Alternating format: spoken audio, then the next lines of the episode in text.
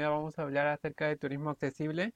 Muchas gracias por su participación y por estar este día en este webinar muy interesante en el cual podremos hablar de diferentes ejes temáticos. En esta noche tenemos como invitados a tres personas muy destacables en el ámbito de turismo accesible, el cual vienen a ser Paula Andrade, Alejandro, Alejandro López y Juan Luján. Eh, hablando acerca de Alejandro López, eh, disculpen. Eh, muy buenas noches a todos. Disculpen en caso no se haya escuchado. en esta oportunidad vamos a hablar acerca de turismo accesible. Tenemos dos, tres invitados muy especiales en esta noche, los cuales son Alejandro López, Paula Andrade y Juan Luján. Alejandro López es fundador de la Red de Turismo Accesible en Argentina. Él es director general de la Escuela de Gestión e Innovación en Turismo Accesible y también es preside la Comisión de Turismo Accesible en la Cámara de Argentina, en la Cámara Argentina de Turismo. Es docente de cátedra de Turismo Accesible en la Universidad Nacional Avellaneda. Por otra parte, tenemos también como invitado a Paola Andrade, que es de la región de Ecuador. Él es director de turismo accesible de la cuenca de Ecuador. Es, eh, tiene un diplomado en planificación y gestión estratégica de turismo accesible. También es coordinador, de coordinador sur de turismo accesible de la red de turismo accesible de Ecuador. Y también tenemos como tercer invitado a Juan Luján. Eh, Juan Luján es Magister Science, en Pedagogía Crítica, área de turismo accesible. Es asesor, tutor y jurado de más de 40, 40 proyectos de investigación en relación al área de turismo accesible. Y también es miembro de la Comisión Técnica del Convenio Portugal-Venezuela en el área de sensibilidad turística. Eh, muchas gracias a los tres por participar en este webinar. Alejandro, eh, Alejandro, Paul Andrade y Juan Luján. Muchas gracias, Jean-Pierre. Un gusto con todos. Eh, bueno, eh, nos presentamos en primera instancia en todo, eh, para que nos conozcan un poco. yo pertenezco o soy parte de Turismólogos en Acción. Eh, soy la persona que lleva a cabo las publicaciones y lo que se realiza en la fanpage. Eh, Turismólogos en Acción lo que busca es crear contenido tanto innovador como creativo en son de fortalecer el sector turístico. Es por eso que agradecemos a todos los participantes que están en este webinar y en los futuros webinars. Eh, hablaremos un poco más o conoceremos un poco más de cada uno de nuestros panelistas a través de estas preguntas. Eh, ¿Cómo inicia? Eh, en este caso comenzaremos con la pregunta dirigida a Juan Luján. ¿Cómo inicia usted en el rubro de turismo accesible y qué considera usted que es turismo accesible? Por favor, Juan Luján. Bueno, muy agradecido, Jean-Pierre, por, la invitación y a los compañeros de Argentina y de Ecuador que están acá compartiendo el panel conmigo. Yo, eh, digamos, comienzo acá en Mérida, Venezuela, a hacer vida en el turismo accesible a partir de una gran cantidad de experiencias que había vivido incluso desde mi infancia, porque siempre había estado vinculado a la población de, de, personas con discapacidad. Pero más específicamente, hace aproximadamente 12 años, eh, comienzo a trabajar en el ámbito universitario con los procesos de integración de personas con discapacidad a ese ámbito, a cursar estudios allí. Y específicamente eh, comienzo a participar en el Colegio Universitario Hotel Escuela de los Andes Venezolanos, en donde eh, justamente se estaba dando lugar la integración de estudiantes con distintas condiciones, con distintas discapacidades. Eh, y a partir de allí, desde entonces, entonces comienzo a, a integrarme al mundo del turismo accesible. Eh, un poco contribuyendo desde la investigación a los procesos de las adecuaciones que se tenían que hacer, sobre todo en los espacios académicos, para que las personas eh, con condiciones pudiesen eh, tener un acceso idóneo eh, en esos ámbitos, específicamente haciendo las carreras de turismo a nivel de pregrado. Más adelante eh, inicio en una serie de, procesos de asesoramiento de empresas públicas y privadas en relación justamente a la accesibilidad turística, una de las empresas, digamos, más connotadas acá a nivel nacional y específicamente en el caso del Estado de Mérida, el, em, el teleférico Mucumbarí, el teleférico de Mérida, eh, que hizo una serie de renovaciones y de ajustes justamente pensando en la accesibilidad turística. Empiezo entonces a también a participar allí como, como asesor, ¿no? Eh, y bueno, y continúo eh, trabajando con la accesibilidad turística como espacio para la integración de personas con discapacidad en distintos ámbitos, específicamente en el ámbito académico, y a su vez también brindando asesorías a las empresas y emprendimientos turísticos que hacen vida y que efectivamente buscan mejorar sus propios Para mí, la accesibilidad turística o el turismo accesible específicamente, perdón, viene siendo un espacio para eh, específicamente la integración, para la promoción de la integración y de la inclusión de las personas eh, con discapacidad. Ese viene siendo para, para, mí el concepto del turismo accesible, aquel espacio, aquellos espacios en donde se pueden desarrollar procesos de integración de personas con discapacidad asociados, por supuesto, a, a, la actividad turística. Bueno, para eso es el turismo accesible. Muchas gracias, Juan Luján. La misma pregunta para Alejandro López, por favor.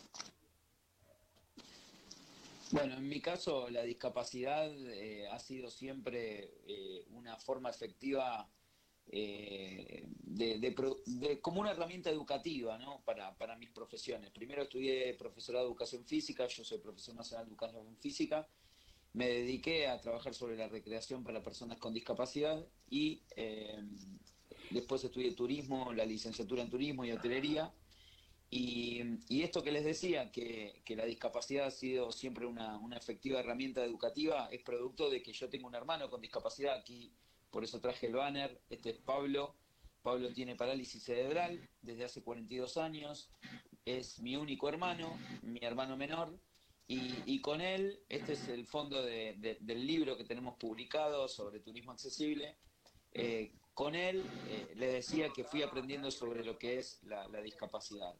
Y a partir de cursar este, la, licenciatura en turismo y hotelería, empecé a identificar las barreras que, se producen en toda la cadena de accesibilidad turística y en toda la experiencia turística y empecé a replantearme por qué de esto en el turismo no se hablaba, ¿no? O sea, cuando yo empecé a estudiar este, hace ya muchos años, eh, no existía internet, con lo cual la información o poder estar en contacto con otros colegas y especialistas en otras partes del mundo eh, se nos hacía un poco mm, eh, complicado conocer cuál era la realidad y qué era lo que se estaba haciendo en otras partes del mundo.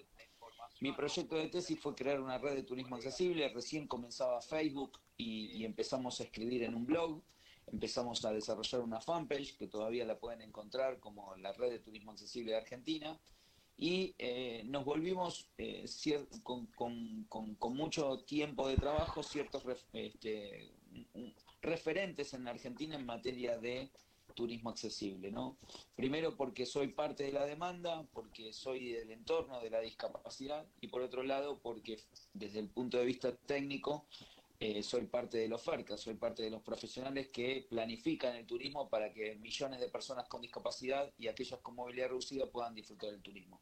Y ese es un poco el sentido de la red de turismo accesible, ser un nexo entre la oferta y la demanda y poder construir eh, eh, estas experiencias turísticas a partir de la inclusión, a partir de la igualdad de oportunidades y de la libertad, fundamentalmente de poder garantizarle a todas las personas que puedan disfrutar del turismo eh, libre de barreras, ¿no? Eh, o sea que esto nació en mí a partir de una experiencia personal y que se fue transformando en una experiencia de vida profesional.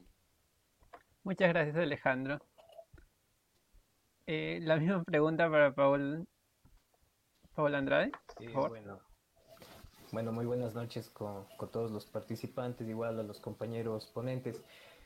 bueno, con el tema de, de cómo empezó mi vida con el turismo accesible fue algo similar a Alejandro, obviamente creo que nos ha pasado a muchas personas que sabemos justamente sobre el tema y es que hemos tenido una experiencia súper súper cercana justamente de una persona con discapacidad, en mi caso tengo un familiar que es una persona sorda, tiene discapacidad auditiva. Entonces, en ese aspecto, alguna vez tratamos de, ir a un museo, de ir a un espacio turístico. en este caso yo me preguntaba, o sea, ¿cómo puede ser que una persona entienda lo que nosotros ofertamos turísticamente? En esos años también estuve yo cursando eh, mis últimos años de universidad y eh, mi tesis justamente fue hacer mediación turística para la accesibilidad de personas con discapacidad auditiva en museos, por ejemplo. Entonces, creo que por ahí empezó mi amor por, por el turismo accesible y obviamente el trabajo creo que se fue aumentando ya no solamente la discapacidad auditiva, eh, la diferenciación de discapacidades que hay es infinita, entonces eh, cada uno cómo se trabaja, cómo se hace una buena oferta basada en turismo, basado en la discapacidad, y claro, obviamente esto ya nos, nos lleva a lo que, nosotros teníamos como, tenemos como el concepto de que el turismo accesible es, es un turismo especializado en personas con discapacidad. Sin embargo, obviamente eh, esto se está rompiendo como que para un nuevo paradigma y hablar de un turismo para todos ya no solamente hablar de personas con discapacidad, sino también de personas que tengan restricciones. Entonces, yo creo que el turismo accesible es un turismo que en verdad se enfoca en todas las personas, es un turismo sin discriminación, sin distinción, eh, es totalmente igualitario y claro, o sea, es sobre todo prestar la, la, oportunidad para que nosotros disfrutemos del turismo independientemente del lugar, ¿no? Obviamente todo el trabajo se hace en territorio y dependiendo de las condiciones del territorio se adapta, pero obviamente es nosotros poder trabajar en ese aspecto y poder brindar una oferta que, que, sea beneficiosa para todos. Inclusive esto no es solamente que beneficia a personas con discapacidad o personas con restricciones, a la final nos beneficia a todos los pobladores también y creo que ese, sería mi concepto, obviamente, de, turismo accesible, ¿no? Muchas gracias, Paul. Muchas gracias, Alejandro. muchas gracias, Juan. Es muy interesante conocer acerca de cómo, qué es lo que tienen como concepto de turismo accesible, cómo es que se inician en este, en este carrera, en este ámbito, eh, cómo están aportando actualmente a este, al sector en base a un turismo accesible, como menciona un turismo para todos en el cual no discrimina a las personas. Eh, continuando con el webinar, eh, pero ha sido muy eh, gratificante el conocer y saber cada aspecto que ustedes manejan. Continuando con el webinar, hablaremos del primer eje temático, la cual es la situación del turismo accesible y los retos que estos afrontan. como la primera pregunta es, viene a ser, ¿Cuáles son los retos que afrontan los emprendimientos o agencias al incorporar un turismo accesible? La segunda pregunta que está incluida en el, primer eje temático es, ¿cuáles fueron los logros más importantes o mejoras que se deberían realizar en son de un turismo accesible en su región? Esta pregunta la comienza Alejandro López, por favor. Bueno, eh, las, los retos que se afrontan hoy con esta situación de pandemia es eh, este día después que vamos a volver a la actividad turística, ¿no? Este, hasta el año pasado, alrededor de 1.500 millones de personas en el mundo viajaron por todo el globo terráqueo y, y, en este 2020 la, eh, la, actividad turística se derrumbó a cero. Entonces eh, nos encontramos en, un, en una situación de, reformulación del turismo, de planificar el turismo. Y, el tema del turismo accesible eh, se, se, acopla a este repensar del turismo, ¿no? Porque tenemos que pensar en un turismo sostenible, un turismo que no solamente sea rentable, sino que también sea eh, socialmente eh, aceptado y, donde todas las personas puedan disfrutar del turismo como un derecho, ¿no? Entonces, eh, esta situación de pandemia también nos produce que las personas con discapacidad y aquellas que, tienen enfermedades crónicas, eh, los adultos mayores, las mujeres embarazadas, las familias con niños pequeños, que son parte de la demanda del turismo accesible, son los que hoy esta situación de pandemia eh, los está impactando muy fuertemente, no solamente desde el punto de vista de la enfermedad, porque son personas vulnerables al COVID-19, sino que también eh, la situación de ansiedad, de encierro, de estrés por producto de estas cuarentenas hace que estas situaciones se potencien.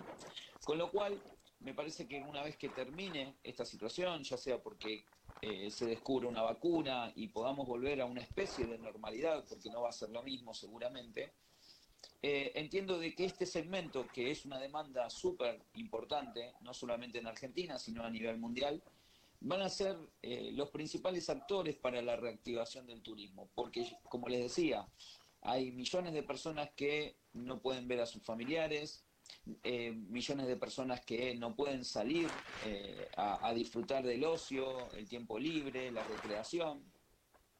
Y, ese comportamiento que se daba hasta el año pasado se va a volver, este, por supuesto que va a ser progresivo, porque la motivación y el deseo de viajar está ya incorporado en nuestros genes.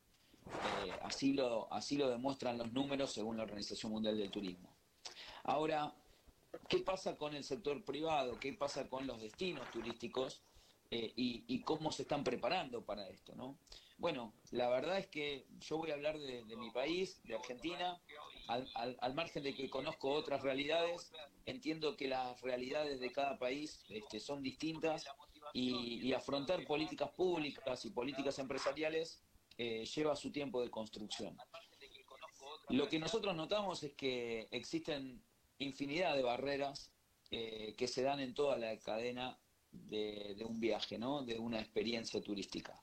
Desde la planificación, desde la falta de información que existe en, los buscadores, en las propuestas que arman eh, tanto los hoteleros, los gastronómicos, los atractivos turísticos, los destinos en general, el transporte, etcétera, etcétera.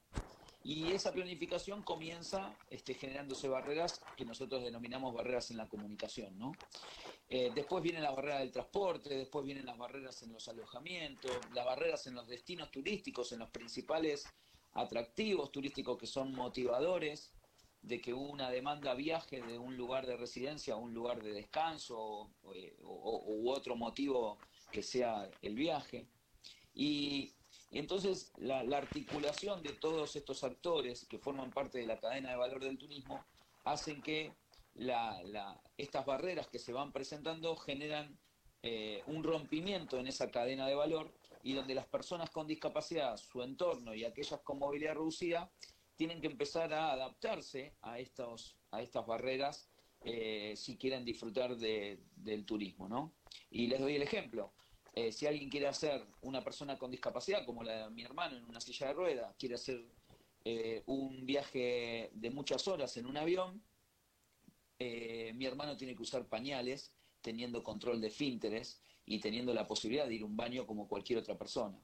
Ahora, como la falta de accesibilidad, sobre todo de los aviones, produce que no, mi hermano no pueda acceder a un sanitario, tenemos que eh, y, eh, vivir una situación indigna, por ejemplo, poniéndole un pañal este, para que pueda eh, volar y cumplir su sueño de viaje. ¿no? Entonces, estas situaciones se dan más, más este, habitualmente de lo que uno cree. Y, en este sentido, en Argentina, por suerte, este año 2020 la pandemia no nos ha detenido. Nosotros venimos trabajando hace muchos años con la red de turismo accesible y es un momento óptimo este, que me, encuentro muy feliz porque es la primera vez que eh, hay propuestas, planes de acción concretos, tanto del sector público como del sector privado. Del sector público, en diciembre ha cambiado el gobierno y la mirada de gestión del Ministerio de Turismo de la Nación eh, lleva a, hacia una búsqueda de sostenibilidad y una búsqueda de inclusión plena para que todas las personas puedan tener igualdad de oportunidades a la hora de viajar. Y el sector privado, a través de esta Cámara Argentina de Turismo, donde se ve representada un montón de entidades que tienen que ver con todos los actores que forman parte de la actividad turística en nuestro país, comenzamos hace unas dos semanas la primera comisión este, de turismo accesible en la Cámara Argentina de Turismo. Y esto es un hecho trascendental, un cambio de paradigma muy aceptado por el sector y donde comenzaremos ahora ya en agosto, este, tenemos eh, un calendario de, actividades que seguramente ustedes van a ver en, un futuro inmediato los grandes avances en materia de accesibilidad turística en nuestro país. Porque tenemos normativas desde hace muchos años, Argentina es un país adherente a la Convención sobre los Derechos de las Personas con Discapacidad, eh, una ley nacional 26378 que es que adopta esa convención como una ley propia de nuestro país y le otorga jerarquía constitucional. Esto significa que eh, está prácticamente por encima de todas las leyes de nuestra constitución. Solamente hay 14 leyes en nuestro país que tienen este rango. Tenemos una ley nacional de turismo que este año cumple 15 años, que es la 25997, donde uno de los principios rectores es la accesibilidad y tenemos una ley nacional de turismo accesible, que es la 25643, y este, donde trabaja y articula con eh, eh, principalmente con todos los servicios turísticos eh, que los obliga en cierta manera a trabajar y a profundizar acciones concretas en, esta materia. Así que por lo pronto las expectativas que nosotros tenemos, tenemos un reto por delante en nuestro país, un camino que ya hemos comenzado a se empiezan a ver resultados, pero por supuesto siempre con barreras en el medio, como yo digo, este, el tema de la educación es clave, eh, por eso he aceptado estar participando de este webinar, porque hay que tratar de sensibilizar, siempre hay que tratar de educar, porque hoy, al menos en nuestro país, eh, no son muchas las universidades que dictan cátedras de accesible. ¿no? Yo tengo la suerte de dictar cátedra en la Universidad Nacional de Avellaneda, pero son muy pocas las universidades públicas y privadas que ofrecen esta opción de, formación a sus alumnos. ¿no? Y, esto qué hace? Que cuando estos estudiantes egresan y tienen un título universitario de hotelería, de gastronomía, de guía de turismo, de licenciados en turismo, eh, salen sin ningún tipo de conocimiento sobre el turismo accesible.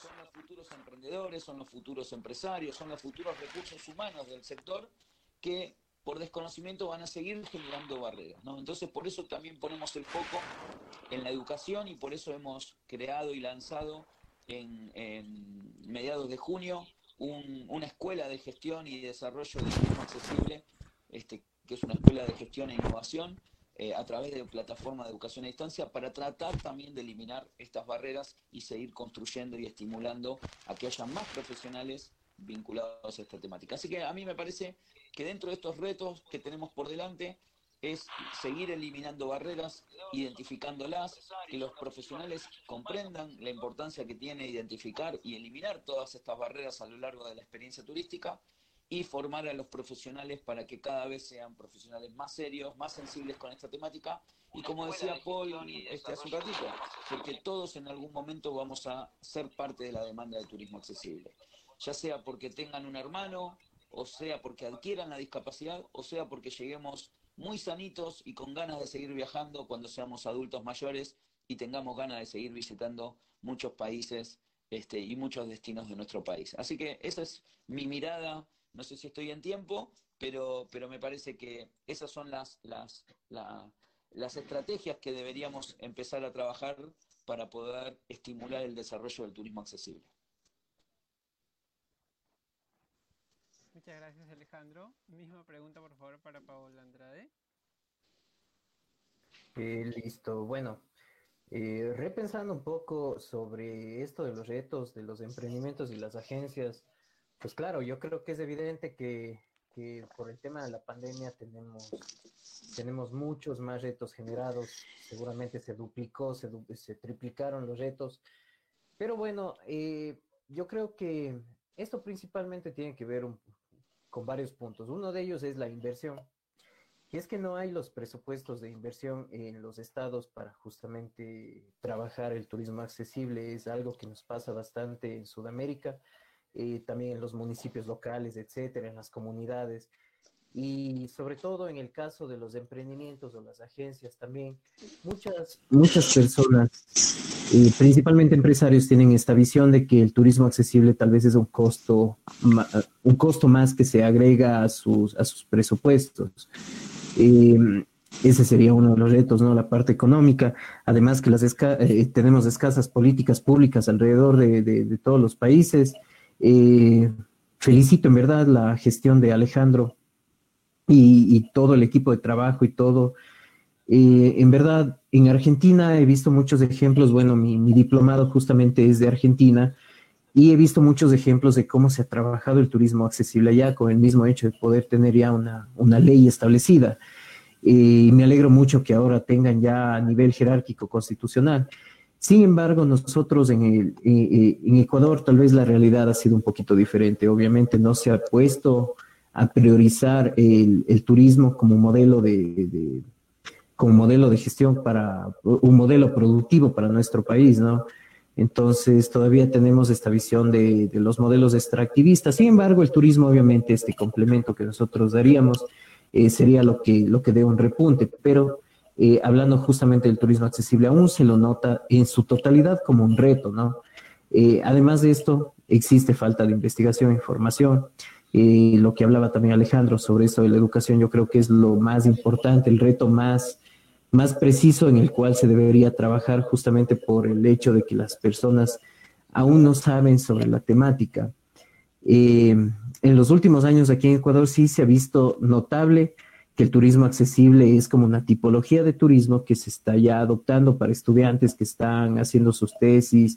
Eh, tenemos también investigaciones ya hechas por varios docentes universitarios a nivel, a nivel nacional.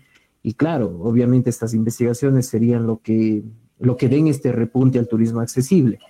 Eh, además de esto, yo creo que otro de los retos importantes de nuestro país es la falta de empatía. Eh, no muchas personas tienen tal vez la oportunidad que nosotros hemos tenido de conocer a una persona con discapacidad o trabajar directamente con ellos, ¿no? Eh, y piensan justamente que esto es, es, es, algo que simplemente pasa, pero no, no es así. Todos los ciudadanos tenemos la misma oportunidad y pues así se debería trabajar. Y el turismo accesible creo que es una de esas, de esas oportunidades que nosotros creamos los, los turismólogos, ¿no? Además, eh, la preferencia no se le da a las personas con discapacidad, ¿no? Nosotros vemos que obviamente tenemos que rogar a un ente público, rogar a un emprendimiento que, que se ajuste para una persona con discapacidad, lo cual no debería ser así. Esto debería ser pensado desde el momento que se emprende, desde el momento que se hace una acción y eh, bueno, yo creo que otro, otro de los temas claves de los retos que afrontan las agencias es, muy aparte de la empatía y muy aparte de la formación, es también el hecho de que no, no existe un, un, apoyo, no existe una, una contribución entre sectores. En, este, en ese aspecto me refiero principalmente a, los entes públicos, los entes privados y si hablamos de una comunidad local también. No nos articulamos y ese yo creo que es uno de los mayores retos en, en, toda la gestión del turismo, independientemente si es de turismo accesible o no. Yo creo que la articulación sería lo primordial dentro de nuestro, de nuestro sector, ¿no? En lo que respecta a los, a los logros importantes de aquí de Ecuador, bueno, nosotros sabemos muy bien eh, que debemos seguir repotenciando eh, la gestión de baños de agua santa, que es un, destino turístico de naturaleza por excelencia, pero eh, se ofrecen estos, estos, estos servicios turísticos enfocados también para personas con discapacidad. Y esto es una gestión, ellos han ganado ya aproximadamente, creo que son a tres premios internacionales que, que se subió hace unos dos años. Entonces, la gestión de baños de agua santa ha sido una, uno de los referentes a nivel nacional, ¿no? aparte de esto, tenemos la red de turismo accesible del Ecuador. y Alfonso Morales, fundador de, de, la red, también ha hecho una muy buena gestión igual con su equipo de trabajo, que tengo el gusto de ser parte, ¿no? Eh, se ha planificado, principalmente se ha diseñado rutas, se ha diseñado congresos, se ha diseñado varios servicios enfocados para las personas con discapacidad y el turismo, eh, que esto prácticamente como una iniciativa privada, esto empezó prácticamente como una, como una ONG, pero en la actualidad ya, ya es constituido como una empresa privada en la cual se ofrecen eh, también tours, etcétera, para personas con discapacidad, especialmente para personas con discapacidad.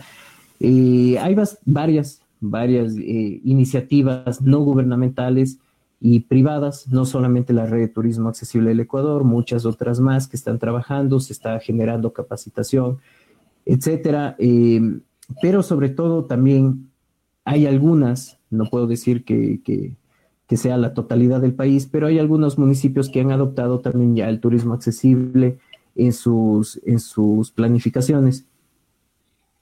Hace, me parece que es hace un año y medio, dos años, que se generó una capacitación a nivel nacional con el apoyo de UNESCO y el Ministerio de Turismo del Ecuador en, la atención a las personas con discapacidad, atención eh, justamente en establecimientos turísticos. Entonces yo creo que esto fue un gran avance por la participación de personas que, hubo a nivel nacional, ¿no?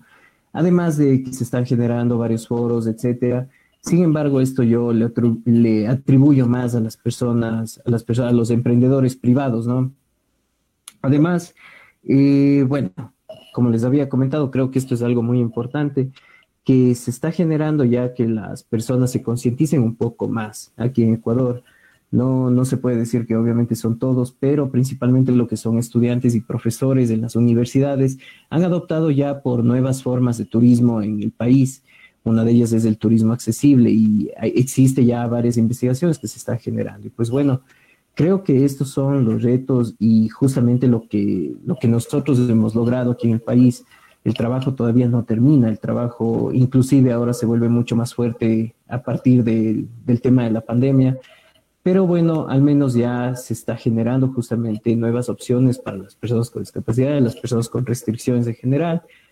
Eso, eso les pudiese comentar de nuestro país. Muchas gracias, Paul. Eh, pasemos al siguiente panelista, por favor. Juan Luján. Bien, bueno, eh, para, para comenzar eh, el tema de los retos, pues hay que destacar que a nivel de Venezuela nosotros eh, tenemos una ley que data desde el 2007, que es la ley para personas con discapacidad, también tiene un rango constitucional, y esta ley de alguna manera ha sido el marco que ha permitido que todas las iniciativas que se han venido desarrollando, pocas que muchas, a nivel de la actividad turística, pues tengan digamos, su, su, marco legal eh, vinculado a esta ley, ¿no? Sin embargo, eh, hemos estado revisando profundamente el turismo accesible desde sus inicios, ya desde un punto de vista más académico, más, más, más científico, y eh, nos hemos dado cuenta de que uno de los principales retos que tiene el turismo accesible en la actualidad tiene que ver con el cambio de paradigma el cambio de paradigma eh, entendido desde la perspectiva que se tiene ante la población de personas con condiciones. El término de discapacidad para nosotros sigue siendo una barrera.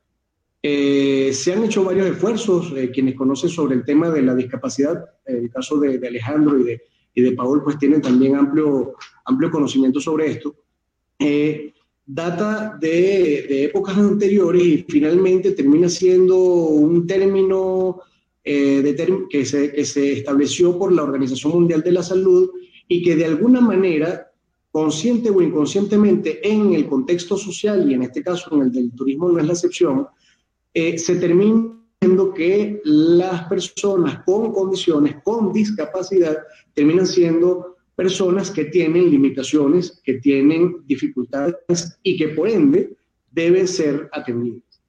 Lo que nosotros objetamos no es el que tengan que ser atendidas las personas, no.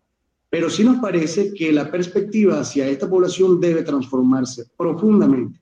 Y hemos propuesto, desde el punto de vista eh, paradigmático, que la determinación, la, clasificación de esta población cambie de, denominación y más allá de la denominación, lo que esta denominación implica.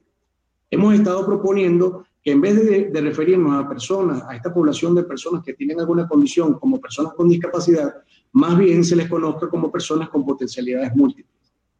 Esto viene dado a la idea de que, o trae la, idea de que eh, podamos hacer mayor hincapié en la valoración de las habilidades y las aptitudes que tienen cada una de las personas que pueden tener cualquiera de estas condiciones y que por ende en el contexto, en este caso de la actividad turística, se puedan valorar las potencialidades que tiene cada individuo independientemente de la condición y que se cambie la visión o, la, o digamos la intencionalidad de observar a estas poblaciones como personas que pueden estar limitadas o que tienen alguna situación que les puede impedir cumplir a cabalidad con sus funciones, que más bien se haga hincapié en las cosas que, o en las habilidades o en las aptitudes que esta población realmente tiene. A partir de allí, si hablamos y nos referimos a estas personas como personas con potencialidades múltiples, deslastramos de una vez la limitación, el sesgo que establece una visión, yo diría, minusvalidante de, la población y de alguna manera también contribuye a empezar a integrar e incluir a estas poblaciones en el aparato turístico, en este caso, desde una perspectiva mucho más valorativa y mucho más sensible. Comparto exactamente el, término utilizado por Paul de la empatía. Nos basamos en principios como, por ejemplo, o en, teorías como la otredad. ¿Cómo, ¿Cómo podemos pensar en hacer adecuaciones, en derrumbar las barreras que de alguna manera afectan el desarrollo o el disfrute, en este caso en la actividad turística, de las personas con discapacidad, si seguimos pensando en que tienen limitaciones? si seguimos pensando en que se les va a tener que brindar atención asistencialmente hablando. Si más bien empezamos a pensar desde la mirada de la persona que tiene la condición, cuáles pudieran ser sus expectativas, cuáles pudiesen ser sus reales necesidades, y a partir de allí desarrollar realmente las transformaciones que se requieren tanto a nivel de las infraestructuras y servicios turísticos como en la atención que va dirigida a esta población. Sabemos, entiendo perfectamente que esto de alguna manera pues es un poco controversial, pero sí ha sido, digamos, una perspectiva que hemos venido trabajando desde hace ya varios años e inclusive estamos, a partir de allí, de esta propuesta teórica, epistemológica y paradigmática de la transformación de la perspectiva hacia esta población, estamos conscientes de que eso también va a contribuir a la transformación de la realidad de la actividad turística. Y lo hemos venido comprobando. Eh, uno de los retos que, otro de los retos, perdón, que tiene, que tiene, que hemos visto que está claramente determinado en la actividad turística en nuestro país para que el turismo realmente sea accesible, es que siguen existiendo infraestructuras y servicios turísticos que determinan o que visualizan la posibilidad de mejorar su accesibilidad como una opción, como algo opcional. Y este efectivamente es un factor que de alguna manera contribuido a ser una barrera, como bien lo comentaba el compañero Alejandro también, porque finalmente la perspectiva que tiene el empresario turístico, bien sea de, los ámbitos del turismo, digamos, en términos eh, de las empresas privadas o de los establecimientos públicos turísticos, eh, el seguir visualizando que es opcional el, el, ir haciendo las adecuaciones que se puedan desarrollar en cada uno de esos espacios de la actividad turística, pues de alguna manera determina una posposición de que realmente la accesibilidad turística se haga presente y, que efectivamente funcione de manera armónica y efectiva en el, en el ámbito de esa actividad turística. ¿no? Entonces, el segundo aspecto, el primero, el cambio de paradigma, el dejar de referirnos tanto a las personas con discapacidad con esa perspectiva que de alguna manera les establece ya una limitante per se y más bien empezar a valorarles y a visualizar cuáles son sus verdaderas aptitudes e intereses y habilidades que tienen para integrarlos e incluirlos dentro de la actividad turística es fundamental. En segunda instancia, la transformación que deben hacerse de manera, yo diría, imperativa, eh, obligatoria, por así decirlo, si es que se quiere, en la infraestructura y en los servicios turísticos. Y en tercer lugar, que los procesos de formación que se han venido desarrollando ya acá en Venezuela desde hace ya, eh, yo diría más de, eh, tenemos alrededor de 10 años en este ámbito, eh, digamos, haciendo adecuaciones, haciendo, digamos, esfuerzos en lo académico y en lo científico en relación al turismo accesible, pues que finalmente tengan una continuidad que se haga llegar efectivamente y de manera generalizada a todos los espacios de la actividad turística, a todos los emprendimientos y que sea de manera continua. Eh, les pongo un ejemplo. Nosotros tenemos el Programa Nacional de Formación en Turismo, que, digamos, fue, es producto de un esfuerzo conjunto entre el Ministerio de Turismo de nuestra nación y del Ministerio de Educación Universitario, eh, el cual, de alguna manera, eh, se viene desarrollando en todas las universidades a nivel nacional y tiene la particularidad del programa en sí, a nivel de pregrado y de posgrado también, de que goza de posibles flexibilizaciones en términos de poder ir integrando en el pensum de la carrera algunas materias que puedan ser necesarias para la formación integral del profesional en turismo. Eh, nosotros hemos eh, hecho un, un gran trabajo en términos de incluir, por ejemplo, como materia obligatoria, la, la materia de lenguas de señas, ¿no? De la, del tema de la lengua de señas como una materia obligatoria, ya que nos parecía irónico que se hiciese tanto hincapié en el tema del manejo de inglés, de francés, como, como idiomas este, alternativos dentro de la actividad turística en el proceso de formación de los estudiantes y que no se hiciese hincapié, por ejemplo, en un, digamos, contexto lingüístico tan importante como lo es la lengua de señas. Entonces, esa materia está dentro del programa que nació de alguna manera el Programa Nacional de Formación en Turismo como una iniciativa buscando que fuese integral y que en la medida del tiempo, en el avanzar de este programa a nivel de pregrado, hemos hemos venido haciendo adecuaciones. En términos del turismo accesible, la materia del turismo accesible tiene, digamos, una, una, un espacio también dentro del programa de formación como una, carrera, como una materia acreditable, pero además existen en el país varios centros de investigación en materia de turismo que han abierto, han aperturado el área de turismo accesible como un área de estudio. Entonces, toda esta estructura, de alguna manera, eh, busca justamente que la realidad de la, del contexto turístico hacia un turismo 100% accesible, desde una perspectiva mucho más humana, mucho más empática, eh, eh, mucho más eh, sensible ante las necesidades reales que tiene la población de personas con potencialidades múltiples, pueda finalmente eh, contribuir a esa transformación del aparato y del sistema turístico y hacerlo finalmente un espacio mucho más accesible. Em, los logros, bueno, ya les decía, el tema del, del Programa Nacional de Formación es uno de los espacios. Los procesos de sensibilización y capacitación han, estado desarrollándose de manera continua. En el año 2011 se, se implementó, se llevó a cabo acá en Venezuela la Feria, eh, Feria Internacional del, Turismo, eh, y aquí, bueno, justamente contamos con la valiosa presencia del compañero Alejandro en ese espacio.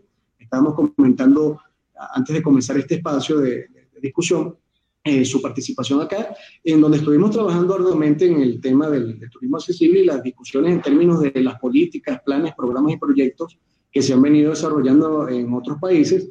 Estábamos también pensando en la posibilidad de establecer una red mm, no solamente que tenga carácter a nivel nacional, sino que aprovecho de hacer la invitación que, que pueda ser una red de turismo accesible latinoamericana en donde podamos establecer esfuerzos conjuntos y apoyarnos justamente en, en pos de que eh, eh, el turismo accesible sea, digamos, em, una realidad finalmente en el contexto turístico de cada uno de los países eh, de Sudamérica. ¿no? Entonces hay una serie, digamos, de instancias que estamos pensando abordar en, en, el corto y mediano plazo para poder concretar la transformación del sistema turístico. El Ministerio de Turismo está 100% abierto a, estas, a, estos, a estos espacios. Eh, el Instituto Nacional de Turismo, que es una instancia nacional que depende del Ministerio, ha venido desarrollando en sus departamentos de formación una serie de estrategias y herramientas que van dirigidas justamente a la, a la, población emprendedora y específicamente también a las empresas turísticas para que puedan ir ganando herramientas, adquiriendo nuevas perspectivas sobre la sobre el turismo accesible e ir implementándolo para la transformación de esta realidad, ¿no?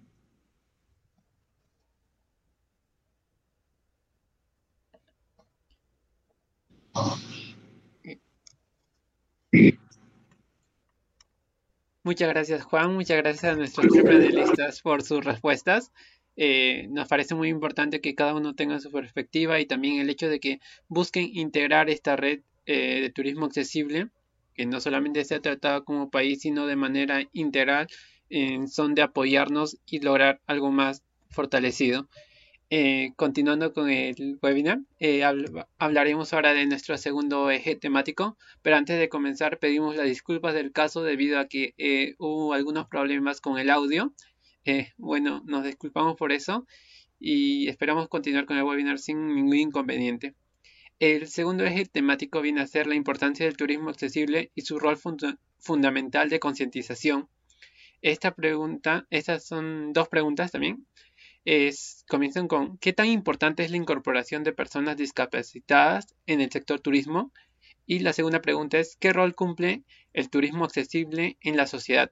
Eh, esta pregunta la comenzará Paul Andrade Ríos, por favor.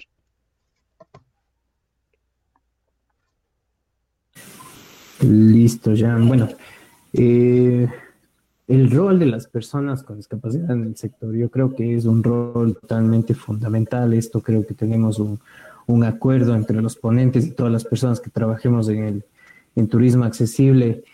Y pues yo creo que justamente el rol que cumplen las personas con discapacidad en nuestro sector es justamente lo que hablábamos de crear un poco más de empatía, ¿no? Y a todas las personas que trabajan en todo el sector. Mediante eso yo creo que cada persona va a empezar a trabajar y saber cuál es la importancia de poder nosotros ayudar o, nosotros poder generar espacios para que una persona con discapacidad disfrute en su totalidad lo que es el turismo, ¿no?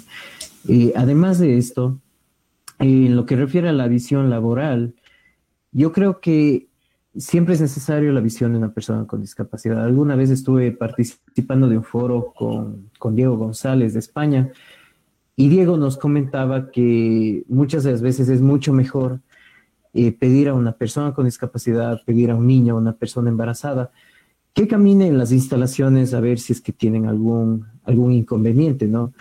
Entonces, el diseño debería manejarse de esa manera, de manejar temas como la ergonomía, etcétera, en los establecimientos, y de esta manera poder generar justamente un espacio adecuado para, una, para, que las personas en, en, su totalidad puedan disfrutarlas, ¿no?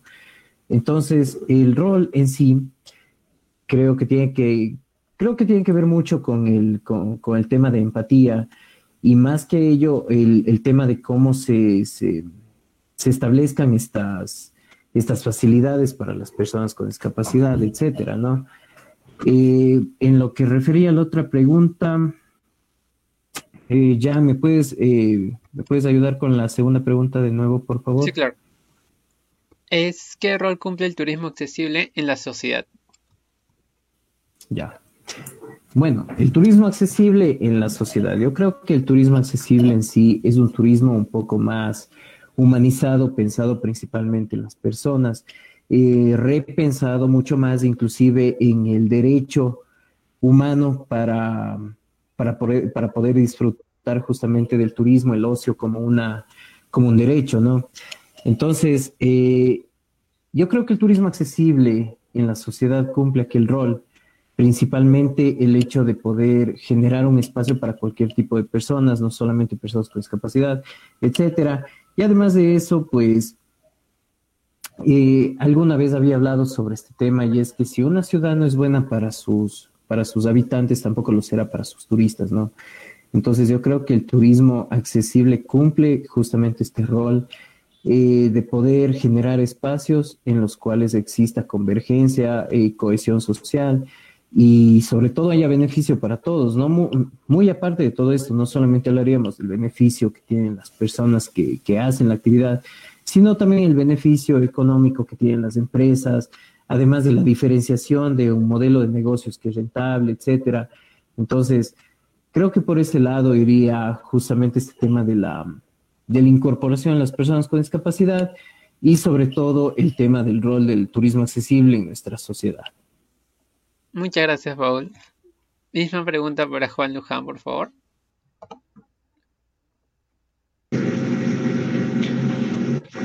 Eh, sí, bueno, a ver, em, la importancia que tiene la, inclusión de, personas con potencialidades múltiples al contexto de la actividad turística, eh, efectivamente es fundamental. O sea, eh, como les venía diciendo hace rato, la posibilidad de que existan personas con, cualquier condición que estén incluidas laborando dentro de la empresa turística hace que justamente la, eh, realidad de la empresa cambie, se transforme y vaya gestando sus adecuaciones eh, tanto a nivel de infraestructura como de servicios de manera paulatina, pero además también con mayor, digamos, convicción, con mayor ahínco. Em, en el caso de, la ley que les comentaba que tenemos a nivel nacional, en su artículo número 28 establece justamente que tiene que haber un porcentaje, el 5% de las personas que laboran en cualquier empresa, y en este caso de las empresas turísticas, debe ser personas que tengan alguna condición. Eh, claro, si hablamos de una empresa pequeña que de repente pueda tener dentro de su nómina unas 30 personas, pues estamos hablando de que la cantidad de personas con, con, potencialidades múltiples pues sería bastante reducida. Sin embargo, eh, se está justamente pensando en la posibilidad de ajustar este artículo dentro de otros eh, con la idea de que, o con la intención de que puedan haber de que se puedan aperturar, flexibilizar aún más los, los, espacios de la actividad turística para incluir laboralmente a las personas con condiciones.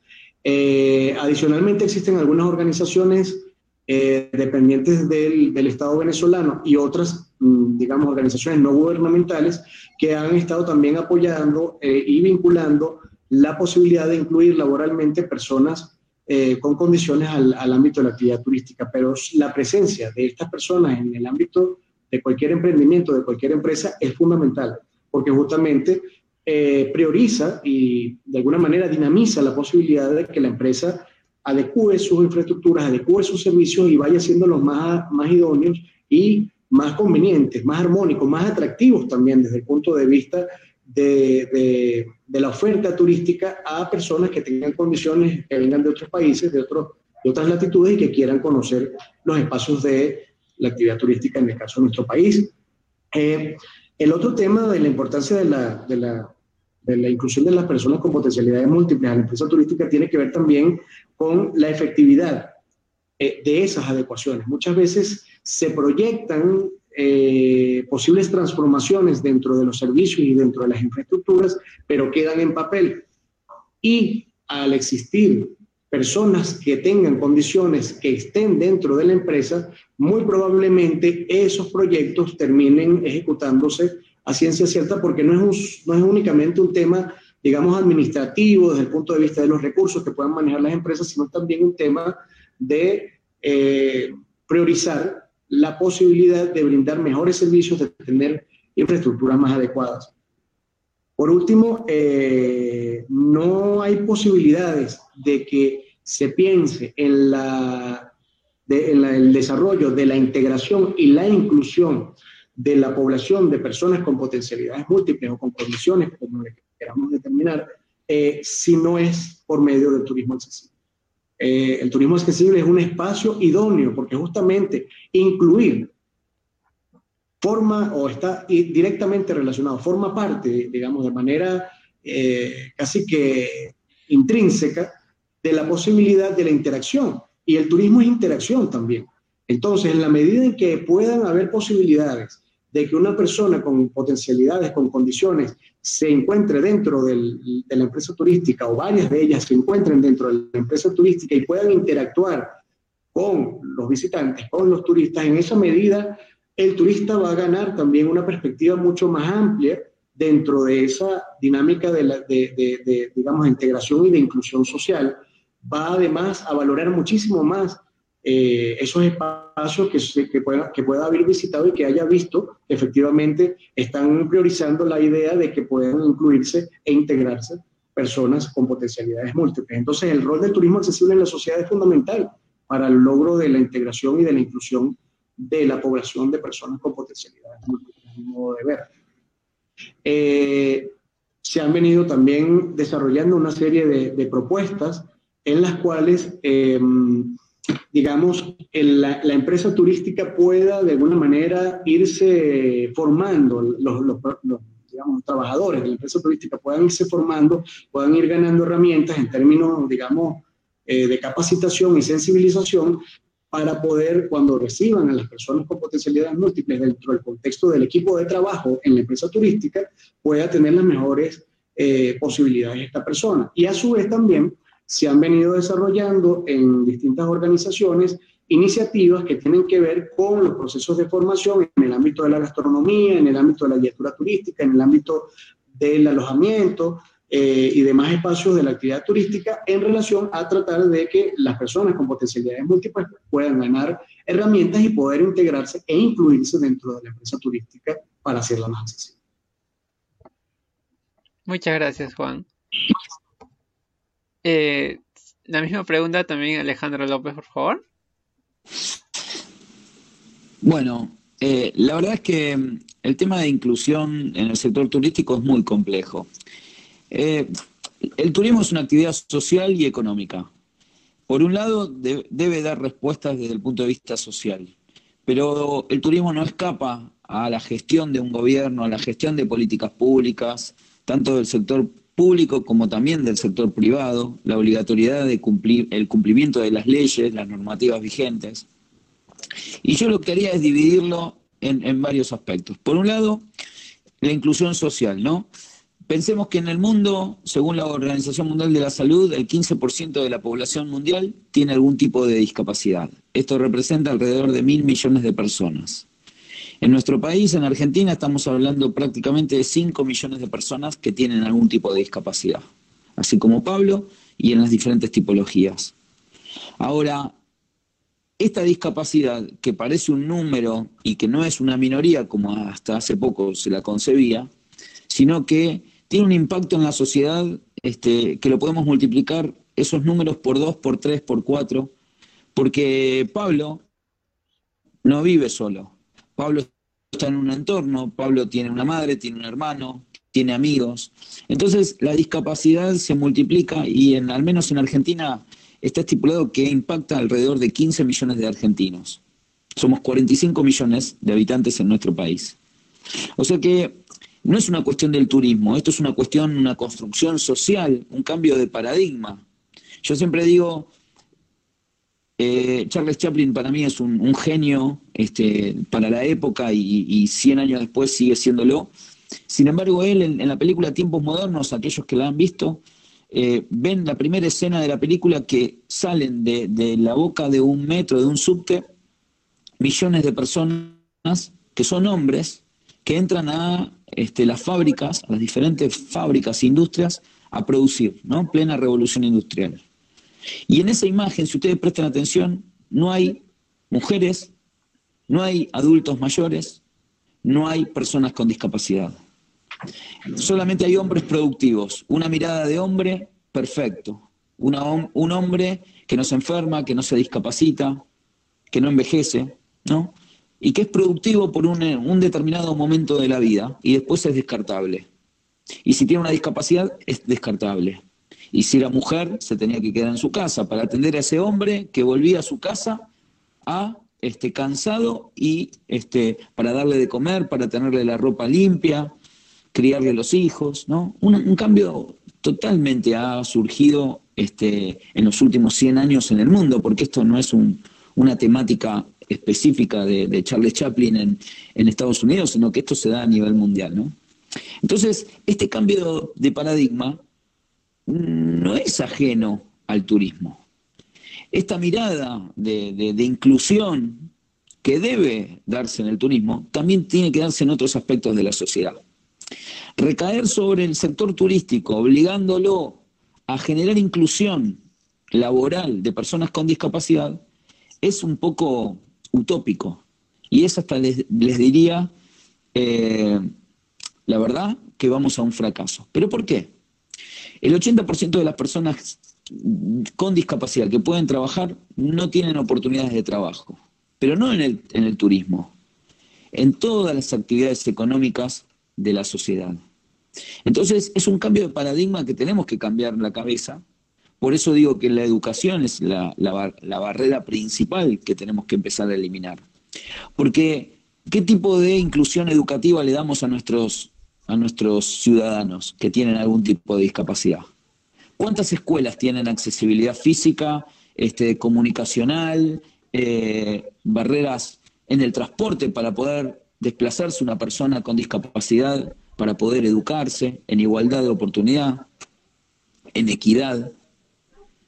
Entonces, somos hipócritas porque exigimos a un sector algo que la sociedad en su totalidad no puede dar producto de muchas otras barreras que se van generando.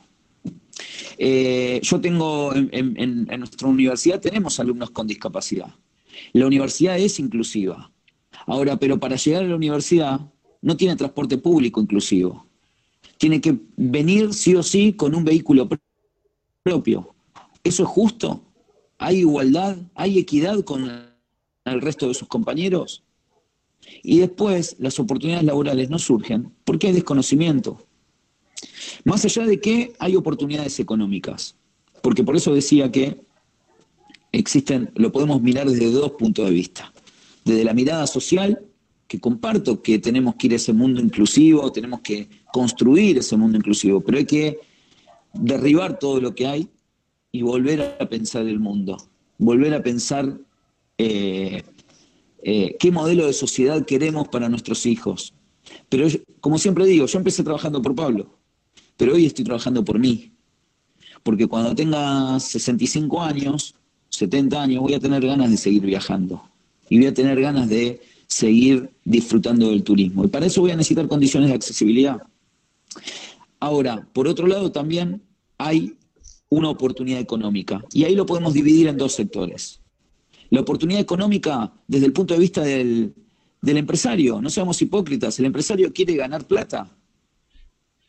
Y una empresa, para ser sustentable, tiene que ser rentable.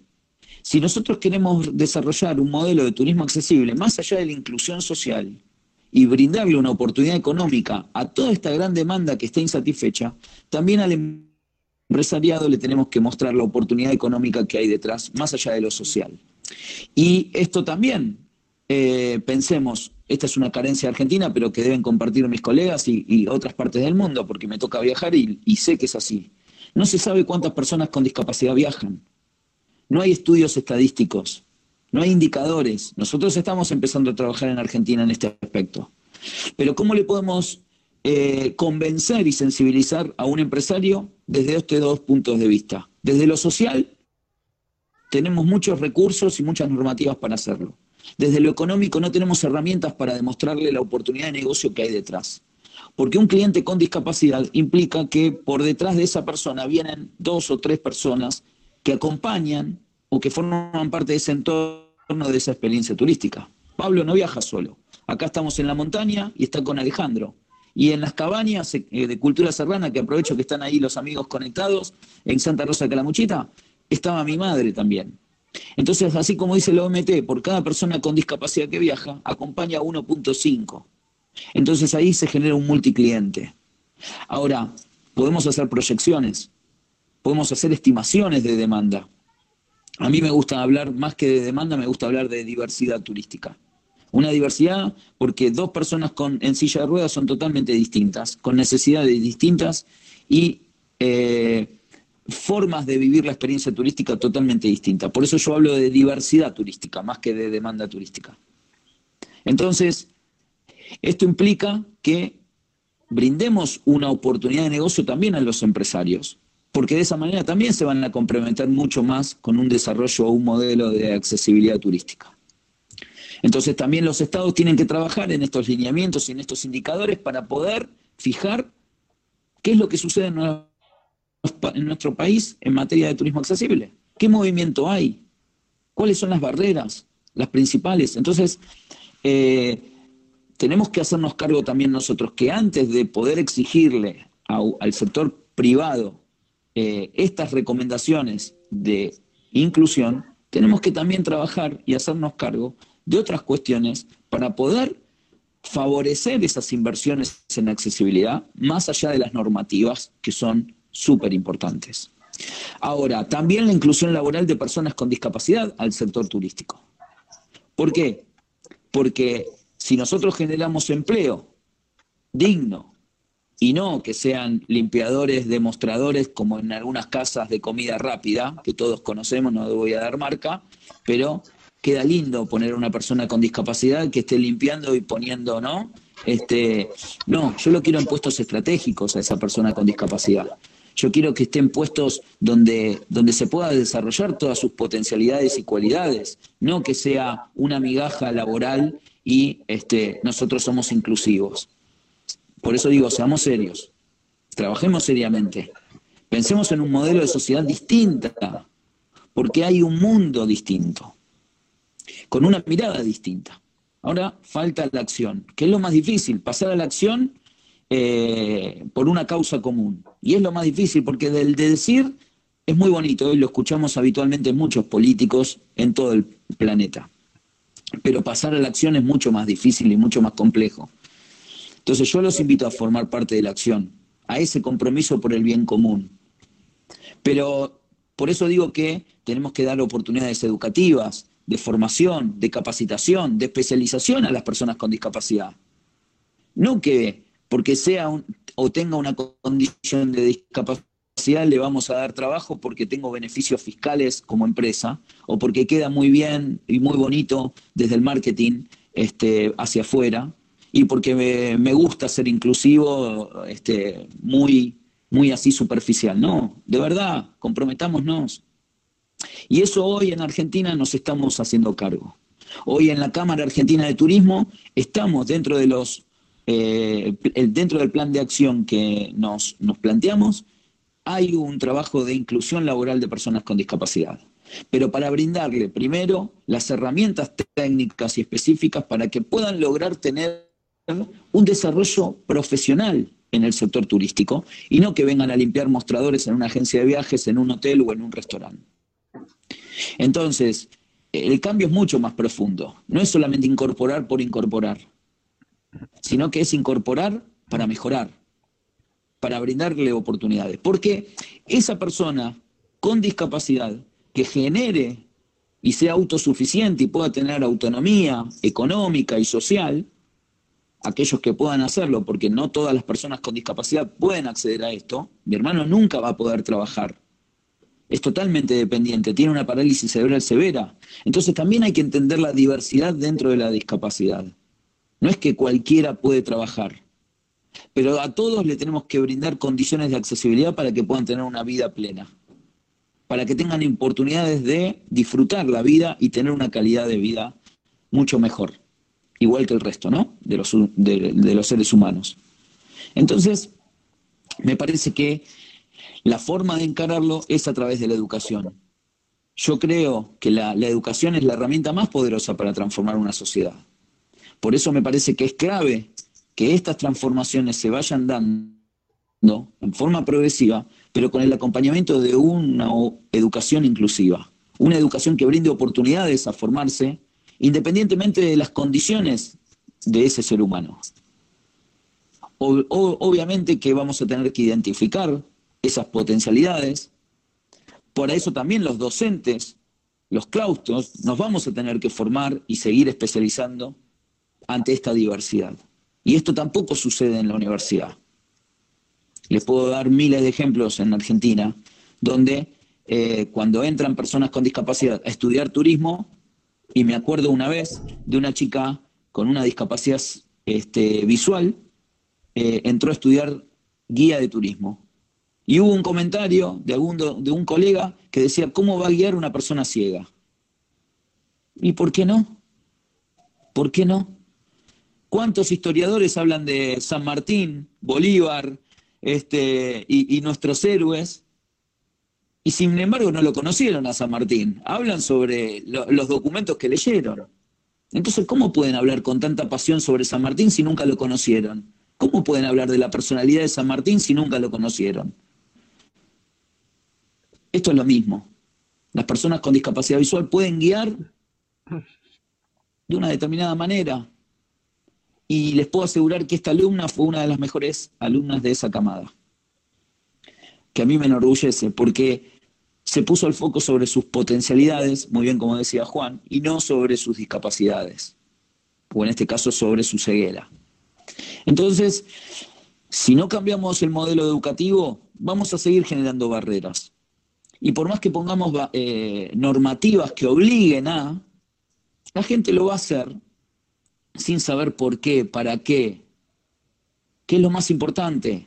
El cómo lo aprendemos fácil, porque pagamos una multa y listo. Pero lo más importante es entender el por qué y el para qué. Y la sensibilización es fundamental. Y la accesibilidad, cuando hablaban de la importancia de la accesibilidad, bueno, es clave, porque es entender de que todos en algún momento de nuestra vida, todos en la sociedad, en algún momento de nuestra vida vamos a necesitar de esas condiciones para tener una mejor calidad de vida. Y si no llegan a tener una discapacidad en su entorno, si no llegan a ser padres porque una mujer no queda embarazada, este, porque no tienen ganas de tener un hijo, van a tener un sobrino, van a tener este, un primo, alguien en su entorno que va a tener esas necesidades. Y que va a estar acompañándolos a ustedes en un viaje, haciendo turismo. Y van a llegar a ser adultos mayores. Y van a tener ganas de seguir yendo a un balneario, yendo a la montaña, yendo a un museo. Y bueno, vamos a necesitar y vamos a requerir de la accesibilidad para poder eh, participar plenamente y en igualdad de oportunidades con el resto de los que nos acompañan. Entonces, me parece que el cambio de mirada es clave. Eh, repensar el mundo, hoy estamos en un parate a nivel mundial, es una oportunidad única que tenemos de decir qué modelo de sociedad queremos construir, hacia dónde queremos dejar el mundo. Hoy es el Día de la Pachamama, primero de agosto, también aprovecho para desearle una plegaria a la Pachamama para que nos dé salud, nos dé bendiciones. En toda nuestra Latinoamérica, la Pachamama tiene un símbolo, una simbología muy importante en nosotros. Y hoy que estamos viviendo esta pandemia, es el momento de decirle a la Pachamama que nos ayude a construir y a no destruir un mundo, a construir un mundo más inclusivo. Y para eso me parece que este, estamos nosotros hoy acá en esta noche, eh, acá en, Argentina, este, bien de noche, y, capacitándonos, escuchándonos, reflexionando y tratando de construir un modelo de sociedad mejor, más inclusiva, más justa y para todos. Así que esa es mi visión básicamente sobre lo que es la inclusión y eh, la importancia que tiene la, accesibilidad. Muchas gracias Alejandro, nos parece una respuesta muy interesante de tu parte y de, los, la parte de los otros dos ponentes. Eh, continuando con el webinar, hablaremos acerca del temático número 3, estrategias en el sector turismo post-COVID-19. ¿Qué estrategias serían buenas son de un turismo accesible y cuáles serían las nuevas propuestas que usted propondría para el desarrollo del turismo accesible? Eh, esta, esta pregunta es dirigida para Juan Luján, por favor. Bien, eh, en, primer, en primer lugar, yo creo que una de las estrategias, una de las primordiales estrategias tiene que ser justamente el cambio de paradigma.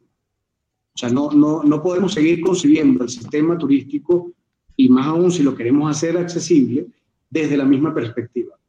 Eh, bien sea económica, en donde se generen mayores ganancias, bien como lo decía Alejandro, eh, el continuar siendo hipócritas en ese sentido no, no, no, no tiene coherencia hay que empezar a pensar justamente en la posibilidad de que desde la perspectiva del otro, es decir, desde la otra edad, desde la perspectiva de las necesidades y cuáles son los verdaderos intereses que puede tener la población de personas con condiciones o con potencialidades múltiples, como lo estamos denominando nosotros acá en Venezuela, eh, se puedan gestar los cambios. ¿Cambios a qué, a qué, niveles? A todos los niveles, desde el punto de vista, eh, digamos, de infraestructura y de servicios. Pero esto pasa efectivamente por una revisión no solamente de los, del paradigma en el que se está moviendo el turismo accesible, pasa también por la búsqueda consensuada entre las políticas del Estado y las empresas turísticas desde el sector público y el privado. Pasa por el consenso entre esos, entre esos espacios, pasa también por la necesidad de establecer, digamos, estructuras o superestructuras en estos casos que puedan promover justamente que esas adecuaciones se concreten. Y todo esto nace justamente desde el ámbito educativo, lo comparto eh, con Alejandro y con, y, con, con, Paul también. O sea, tenemos que seguir haciendo esfuerzos, eh, digamos, dentro de las estrategias, el, el, el hecho educativo sigue siendo un aspecto fundamental dentro de las estrategias. Tenemos que seguir desarrollando eh, procesos de formación, de capacitación, de sensibilización que estén digamos, eh, actualizados constantemente, que se visualicen justamente cuáles son los, nuevos avances, las innovaciones que están surgiendo en materia de herramientas que puedan y de procesos que puedan finalmente contribuir a que los procesos de inclusión de las personas con potencialidades múltiples en el espacio del aparato turístico se desarrollen. Eh, desde un sentido muy, muy humanista, muy sensible, muy, muy realista también no solamente desde el tema de sumar y de poder generar ganancias y rentabilidad a la empresa en sí, sino desde la perspectiva en la cual la persona con potencialidades pueda sentirse una persona útil a la sociedad, que esa sociedad le reciba con los brazos abiertos, que cuente además con espacios adecuados y con todo un sistema de posibilidades dentro, en el caso de la actividad turística, eh, que le permitan desarrollarse armónicamente. Como bien lo decía el compañero Alejandro, o sea, ¿hasta cuándo vamos a seguir observando espacios en el ámbito gastronómico de empresas de comida rápida, por ejemplo, en donde se dan procesos de inclusión, pero porque le están dando respuesta a la ley. Y no porque tengan realmente un sentido humanitario eh, sensible y, más que humanitario, humanista. O sea, que realmente valoren las potencialidades que tiene esa persona que está incluyéndose laboralmente y que pueda, ¿por qué no?, optar a seguir ascendiendo después en ese espacio, si es su interés, en ese espacio laboral y que finalmente pueda, ¿por qué no?, llegar a niveles mucho más eh, elevados en términos del organigrama funcional que pueda tener la empresa, gastronómica o turística. Eso tenemos que seguirlo evaluando, tenemos que seguir trabajando en eso. Es fundamental también, como bien lo decían los compañeros anteriormente, el manejo dentro de las estrategias que podemos manejar para el tema del desarrollo del turismo COVID-19, el manejo estadístico de indicadores, porque justamente a partir de allí, bien sean cualitativos o cuantitativos, este, vamos a poder utilizar informaciones que nos van a permitir de alguna manera ir monitoreando en qué medida realmente se está avanzando en relación a la accesibilidad turística. En tanto eso no suceda, pues lamentablemente se va a seguir trabajando así. Eh, yo compartía eh, una manera de anécdota, eh, me disculpan la informalidad en la intervención, con un compañero que se encontraba en silla de ruedas y que estuvo participando en, un proceso para, para, para, integrarse en las Olimpiadas. Estamos hablando ya de hace, de hace, de hace muchos años. Y él, eh, lamentablemente, entrenando para las Olimpiadas, para representar a Venezuela, eh, queda en silla de ruedas. Y entonces eh, él se termina quedando en Rusia, posteriormente vuelve acá a Venezuela y se dedica exclusivamente, vive en, en Margarita, en, en el estado de Nueva Esparta, en una, digamos, de los atractivos turísticos que tiene nuestro país, la isla de Margarita, eh, y él nos destacaba que una de sus principales motivaciones de trabajar por el turismo accesible, estando él en silla de ruedas, era justamente lograr poder ingresar a las playas de Margarita, que era su espacio, su, lugar natal, eh, con la silla de ruedas para poder bañarse con su esposa, que era rusa, y que había podido bañarse con su esposa estando en Rusia en esas aguas tan frías y que acá en Venezuela, teniendo estas aguas tan cálidas y tan bellas que tenemos en la isla de Margarita, no lo hubiese podido lograr, era insólito. Entonces, piense que hay incluso una cantidad de aspectos motivacionales que mueven, valga la redundancia, a las personas que, que integran estas poblaciones a participar y a, digamos, mm, incluirse dentro de la actividad turística en pos de transformarla y, que, y hacerla mucho más justamente accesible desde lo evidencial, desde lo experiencial y desde la perspectiva de las necesidades puntuales que tiene cada uno de, esos, de esas personas con esas características y particularidades. ¿no? Entonces, yo creo que dentro de las estrategias el hecho educativo es, fundamental, el continuar trabajando eh, intensamente en los procesos de formación de, los prestadores de servicios turísticos y en el caso de, las, de quienes hacen carrera en el turismo como licenciatura y a nivel de posgrado también, que se haga hincapié en el tema del turismo accesible es fundamental. En eso hemos venido avanzando nosotros acá en Venezuela y nos ponemos a la orden para todo lo que podamos aportarle también a los países hermanos en esta materia. Y adicionalmente, eh, pensar en, en estrategias de índole político en donde se puedan desarrollar espacios comunes en donde la empresa privada, la empresa pública, o los espacios públicos, perdón, de la actividad turística, en la misma sintonía de promover la, la accesibilidad turística, se puedan entonces ir avanzando en, estas en estas actividades y en la transformación de estos espacios.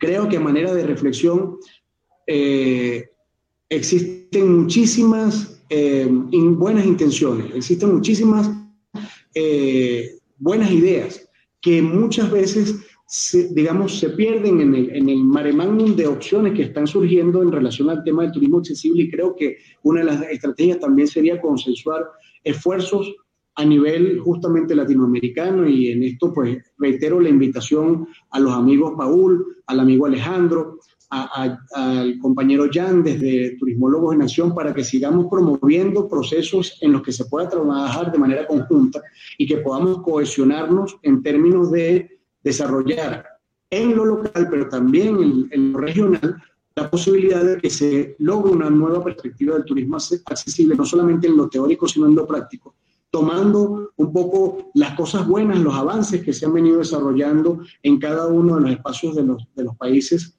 eh, que están aquí hoy participando en relación al turismo accesible y que podamos entonces sumar en relación a ese objetivo que tenemos común, como lo es el hecho de contar con espacios realmente eh, accesibles en el ámbito del, del turismo y eso a partir, por supuesto, de todo lo que tiene que ver con los aportes que se pueden generar desde lo educativo y desde el ámbito de la investigación. Creo que esas deben ser o pudieran ser estrategias que pudiesen contribuir de manera muy significativa a los avances y a la concreción del objeto que tenemos nosotros desde el turismo accesible, que es la integración, la inclusión y sobre todo el logro de una sociedad mucho más equitativa, mucho más equilibrada y que además permita valorar realmente y no, eh, digamos, aislar o excluir a poblaciones que históricamente han estado en, ese, en esa situación y que más bien tenemos ya es tiempo, creo yo, de aperturar los espacios y transformarlos para que todos podamos tener, digamos, un, un desarrollo equitativo y un disfrute, por supuesto que sí, de esos, de todos los espacios que puedan brindarnos el, el, espacio de la actividad Muchas gracias, Juan. Eh, la misma pregunta, por favor, Alejandro López.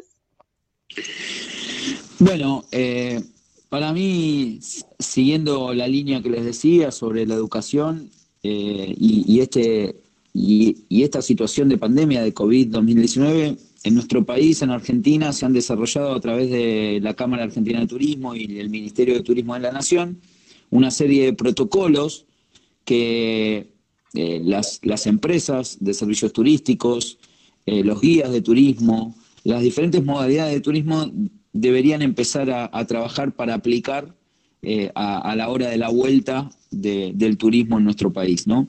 Eh, se desarrollaron protocolos para agentes de viajes, para alojamientos, para servicios turísticos, para turismo de reuniones, para guías de turismo, para centros de esquí.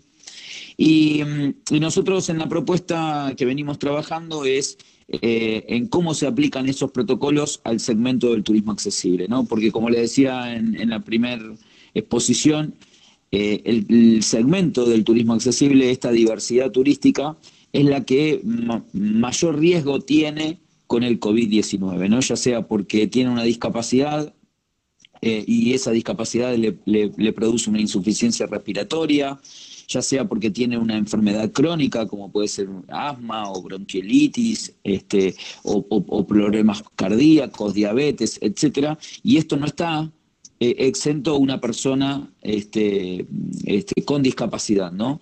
Obviamente los adultos mayores, vemos eh, el impacto que tiene eh, a nivel mundial los decesos, fundamentalmente en estos segmentos, ¿no? A mí, en este último tiempo, me, me senté a estudiar este, los comportamientos que venían pasando en otros países referentes en turismo y, con análisis de la OMS, y nos manifiestan de que este segmento claramente es el que más expuesto está al COVID-19. Con lo cual, nosotros del sector turístico debemos desarrollar estos protocolos y aplicarlos al turismo accesible. Eso es lo que nosotros venimos trabajando en Argentina. Em, como les decía, eh, eh, para eliminar estas barreras educativas, nosotros en junio eh, lanzamos la, primera escuela de gestión e innovación en turismo accesible a través de nuestra plataforma de educación a distancia, de la red de turismo accesible de Argentina. Y una de las acciones concretas para poder dar solución a estas nuevas intervenciones, nuevas estrategias COVID-19, es eh, desarrollamos un programa ejecutivo que va a comenzar el, día 18 de agosto eh, a través de esta plataforma, como les decía, con varias masterclass de personas y empresarios vinculados al sector desde diferentes ámbitos, desde la gestión de un destino turístico, desde una empresa, por ejemplo, de avistaje de ballenas en, Península Valdés, que es patrimonio de la humanidad, este, nuestra ballena franca austral, y que se puede hacer en forma accesible desde la mirada empresarial a través de las cámaras y asociaciones, desde los agentes de viajes, bueno, en fin, eh, de qué manera tenemos que abordar estos protocolos y cómo se aplican a, las personas con discapacidad, ¿no? O sea, eh, tiene que ver con la adecuación y en la gestión de todos esos protocolos. Y eso es lo que nosotros vamos a estar enfocándonos con una perspectiva, por supuesto, mirada hacia todo el sector turístico y todos los actores que forman parte de la cadena de valor dentro de la, experiencia turística. Me parece que eh, esta, esta, innovación, eh, hoy todo el mundo eh, ya está acostumbrado y se, ha adaptado a, la modalidad virtual.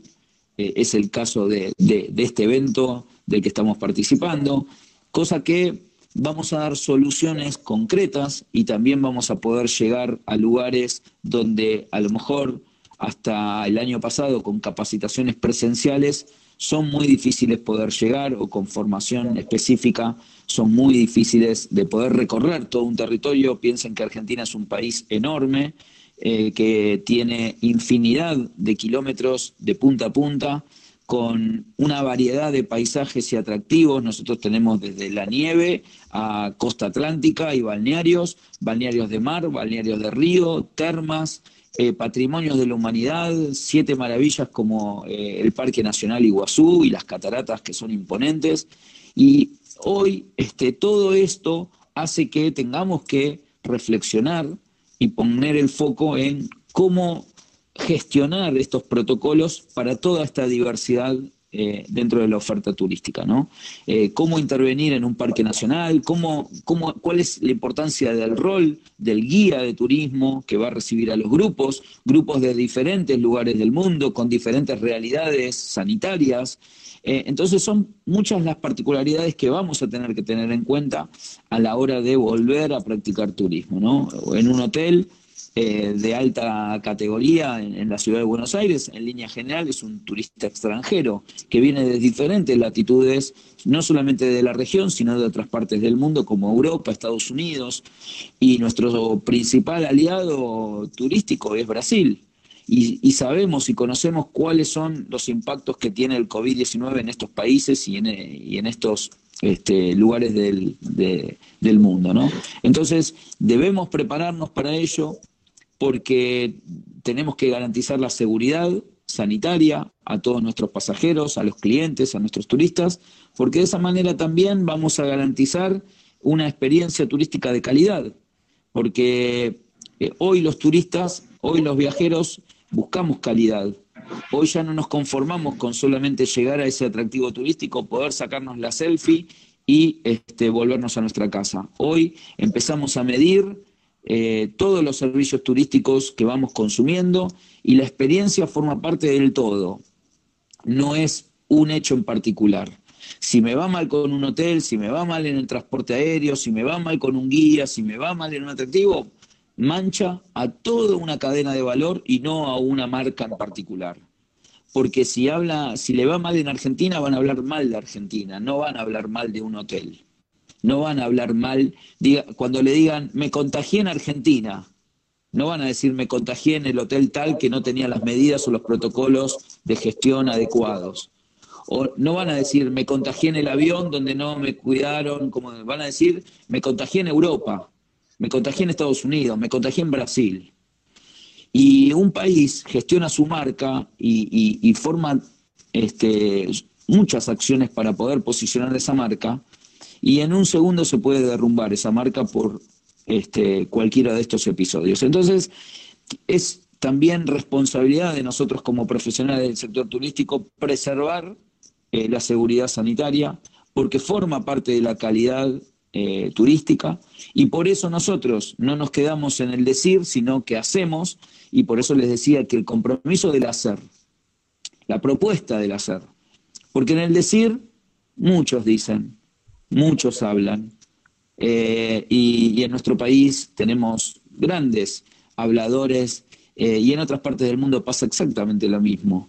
Lo más difícil es ponernos en la acción, podernos a, repensar, pero no solamente desde la planificación y el diagnóstico, sino hicimos el diagnóstico y ahora nos tenemos que intervenir. Desarrollemos las estrategias, desarrollemos las acciones concretas para poder cumplir con estos objetivos que no tienen ni más ni menos que garantizarle la seguridad sanitaria a nuestros pasajeros, a nuestros turistas y a nuestros clientes. Entonces, nosotros desde la red de turismo accesible y hoy con el acompañamiento mucho del sector privado y del sector público, estamos ofreciendo estas propuestas dentro de la plataforma de educación a distancia, dentro de la escuela, programas ejecutivos de COVID-19 aplicados al turismo accesible y, por supuesto, la gestión y el desarrollo del turismo accesible para poder tener herramientas de gestión a la hora de actuar.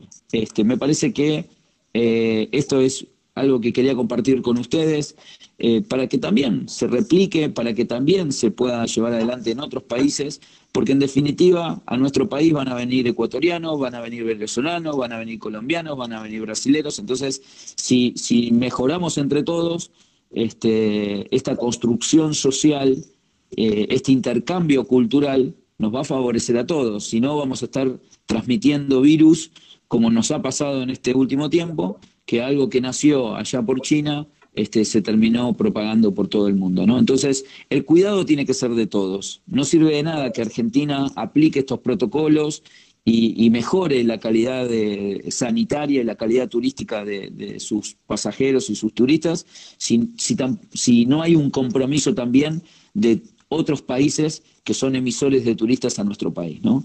Eh, me parece que tenemos que poner el foco a esto y vuelvo a lo mismo. La educación y la formación son claves para transformar estas realidades. Eh, si no ponemos el foco en esto y no aprendemos sobre la experiencia, nos vamos a seguir chocando y nos vamos a seguir este, confundiendo en la planificación estratégica. Muchas gracias Alejandro. Eh, misma pregunta, por favor, Paola Andrade. Sí, listo. Bueno, hablando un poquito más a nivel, a nivel general de todo lo que es el turismo, su planificación y todo, y todo este contexto del COVID-19, las estrategias que tal vez eh, se darían post-COVID, en primer lugar yo creo que el turismo se transformó ya de por sí ya se transformó, ya no a un turismo masificado, ya no a un tipo de turismo en el cual vamos a, preferir el sol y playa, etcétera, sino que ya se ha vuelto un turismo eh, pormenorizado en el cual se está tomando ya en cuenta otros factores. Esto creo que lo han hablado varios expertos a nivel internacional, a nivel mundial en sí. Y yo creo que una de las primeras estrategias, obviamente, es el turismo interno. Eh, empezar justamente desde, desde el mismo destino, desde la misma ciudad, el mismo municipio, empezar a hacer turismo en todos los lugares y generar un poco de esta dinamización económica, social, ambiental, etcétera, eh, buscando una sostenibilidad, pero muy aparte de esto, también buscar lo que son espacios rurales, comunitarios o espacios de naturaleza en donde no vamos a tener eh, la misma aglomeración de personas. Eh, hablando como un ejemplo, un ejemplo un poco vago, tal vez alguna playa de aquí, de nuestro propio país, en el cual nosotros eh, vayamos y encontremos un montón de gente y tengamos el riesgo de contagiarnos, etcétera, por este tema del coronavirus. Sin embargo, optar ya por otros lugares en los cuales nosotros tengamos una seguridad y sobre todo esa percepción de seguridad turística, creo que sería la primera estrategia, ¿no? Muy aparte de eso, creo que a nivel general eh, se está dando una segmentación de nuevos mercados potenciales a nivel mundial. Eh, ya no solamente se piensa en el turismo masificado, como, se, como les había dicho, sino que hay nuevas preferencias que han surgido a partir justamente de la pandemia. Em, otro de los temas también es que el, el turismo también se, se virtualizó un poco. Claro, obviamente el turismo virtual creo que no es algo que algo coherente y que exista o, que sea latente es un poco contradictorio tal vez el tema. He escuchado mucho esto en, en, varios foros. Sin embargo lo encuentro bastante contradictorio. El turismo virtual no aporta en verdad al desarrollo turístico. Sin embargo eh, todo lo que son medios de comunicación medios de comunicación, lo que son foros, webinars, lo que estamos justamente ahorita gestionando, eh, y otros temas educativos, otros temas de, interés eh, turístico, se transformaron justamente a una nueva realidad virtual. Y en este caso ya hablando un poco más sobre el turismo accesible, por ejemplo, eh, yo creo que los temas de la comunicación deberían ser temas inclusivos y accesibles. Y en este caso serían todos, absolutamente todos los medios. Y vamos a tener también un medio virtual. Obviamente garantizar esa accesibilidad para cualquier tipo de persona pueda justamente asistir a este tipo de foros, educarse, justamente ser partícipes, etcétera, ¿no? La frase que, bueno, esta frase me encanta y lo que siempre les reitero, si una ciudad no es buena para sus habitantes, tampoco lo será para sus turistas. Y en este aspecto, eh, lo tendría muy en cuenta yo el hecho de, cómo sería la utilización de los protocolos y la concientización que han tenido las personas en sí para poder cuidarse dentro de los mismos, de los mismos países. Cada país ha optado por, por poner justamente sus protocolos, ¿verdad? En este caso, eh, y, y, estoy muy de acuerdo con lo que dice, con lo que dice Alejandro, claro. Y cada país pone sus protocolos, nosotros hacemos caso, pero también tenemos que trabajar en conjunto y las otras personas, núcleos turísticos que nos mandan gente. Y nosotros, ¿cómo podemos interactuar con esas personas que tal vez no hacen caso a estas disposiciones? Entonces, yo creo que este es un tema también de educación para los turistas, no solamente los, las personas que recibimos turistas, eh, adoptar este tema de los protocolos, sino también tratar de educar a los turistas que nosotros mandamos hacia otros lugares o los turistas que están viniendo justamente desde otros lugares. Es un tema bastante complicado, yo creo que esto sería un tema eh, de investigación bastante amplio pero eh, justamente eso, o sea, no solamente la parte de nosotros como receptores, sino la parte que viene desde otros países, con qué tipo de educación vienen, o si es que van a hacer caso justamente estas, estas medidas, a los protocolos, ¿no? Eh, hablando sobre el, turismo accesible en estos tiempos de COVID, eh, obviamente Creo que nos hemos dado cuenta que es un modelo de negocios totalmente rentable por este efecto multiplicador que tanto ya tiene el turismo y también tiene las, discapacidades. Entonces, en este caso, yo creo que las empresas que quieran adoptar, eh, perdón, que quieran justamente apostarle a un turismo accesible en este tiempo, eh, deberían darse cuenta que justamente es un modelo de negocios totalmente rentable que si no da resultados a corto plazo, al menos al mediano y largo plazo se ven justamente estos resultados y esto ha quedado demostrado por muchas, muchas investigaciones que se han dado, ¿no? Y sin embargo, creo que la realidad, la realidad latinoamericana ha sido un poquito diferente, comparado principalmente con Europa, pero eh, se da, ya se, se, está dando justamente esto. Ahora, este modelo de negocio rentable también lo pudiésemos nosotros pasar a otros, a otros tipos de territorio, ya no solamente a lo que sería lo tradicional, una ciudad, eh, y nosotros poder complementar justamente estos espacios que se están dando ya a las afueras de las ciudades, a las afueras de las aglomeraciones. En este caso, este modelo de negocio de, turismo accesible, también poderlo adoptar, por ejemplo, en lugares de la ruralidad, eh, lugares que den justamente la oferta de turismo de naturaleza, eh, el turismo comunitario que es latente en Latinoamérica, etcétera.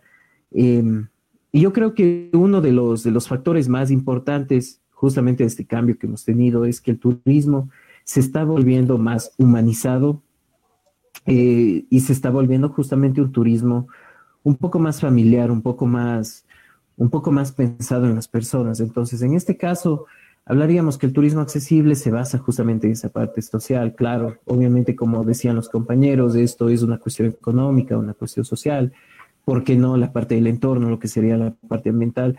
Pero eh, se está volviendo justamente como un turismo más eh, familiar, un turismo en el cual eh, las personas van o las personas están adoptando justamente esa valorización de lo que sería el turismo, de lo que sería compartir con una familia. Entonces, estamos teniendo tal vez un, un latente cambio de nuevo hacia, hacia otro modelo de negocios multiplicador sería no tal vez una, pequeña hipótesis, hipótesis que se pueda dar. Sin embargo, justamente estos cambios ya se están viendo, se está viendo que las personas están justamente valorizando esto, ¿no? Eh, y claro, obviamente el sector, una vez que se reactive, se reactivará justamente a lo que sería eh, el pensamiento en general hacia todas las personas. Hablando un poquito más sobre las estrategias o, lo que yo propondría con el turismo accesible, Eh, creo que he nombrado mucho esto en, total en, la parte anterior, en esto del sector, ¿no? El modelo de negocios es rentable, está pensado en la persona y justamente yo creo que sería la creación de proyectos, pero que sean pensados justamente con diseño universal y sean eh, eh, utilizados ya con normativas de accesibilidad, sean vigentes del país o sean internacionales, etcétera pero justamente para que se generen estos proyectos debe haber capacitación. Yo creo que esto es lo que lo más importante y el motor que mueve justamente a este tipo de tipologías de turismo. Entonces, en este caso, hablaríamos que la capacitación de las personas, principalmente de los empresarios o principalmente los proyectistas que se dan a nivel nacional, a nivel local, puedan justamente saber los fundamentos de lo que sería el turismo accesible, de lo que sería educación inclusiva, de lo que sería justo, todos estos temas que se manejan justamente con, con, personas con discapacidad. Y mucho más que ello, o sea, si nosotros hablamos, por ejemplo, de ciudades inteligentes, en ciudades inteligentes vamos a ver que la accesibilidad es un tema totalmente importante, ¿no? Eh, hablamos tal vez de sostenibilidad, la accesibilidad es parte, parte muy importante de la sostenibilidad. Entonces, eh, hay que saber cómo capacitarse, hay que saber en dónde capacitarse, etcétera. A mí me parece una de las mejores propuestas las de Alejandro. Espero en próximas ediciones poder justamente participar de esto. Eh, nosotros también aquí en Cuenca, en Ecuador, hemos justamente estado tratando de generar estos espacios de capacitación para que las personas puedan comprender la temática, puedan tener justamente este, este tema de empatía y así y justamente nosotros poder generar un turismo medio, un poco más humanizado, ¿no? Ya no solamente pensar en el, en el tema económico, que claro, obviamente el empresario piensa en eso, pero también eh, nosotros poder contribuir un poco más a la sociedad. sin embargo, creo que el camino, al menos nosotros en Latinoamérica, nos queda un poquito más largo por el mismo hecho de, presupuestos, de las situaciones económicas de cada uno de los países, es un poquito complicado. Yo creo que lo entiendo completamente, ¿no? Pero claro, obviamente está desde nosotros, desde cada una de las personas, los profesionales, las personas que ya han trabajado, que tengan experiencia en poder ya generar justamente ese tipo de espacios, ¿no? Eh, y claro, yo creo que el turismo ya cambió, ahorita ya es un turismo diferente y esas diferencias obviamente es las que nosotros debemos saber manejarlo, ¿no?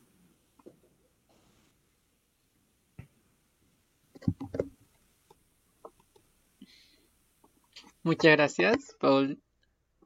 Eh, muchas gracias a los tres panelistas por sus respuestas en lo que han respectado a los tres ejes temáticos. Eh, agradecemos su participación en este día. Eh, Vamos a comenzar en la parte de las preguntas. Si alguna persona quisiera hacer alguna pregunta, la esperamos en la parte de los comentarios.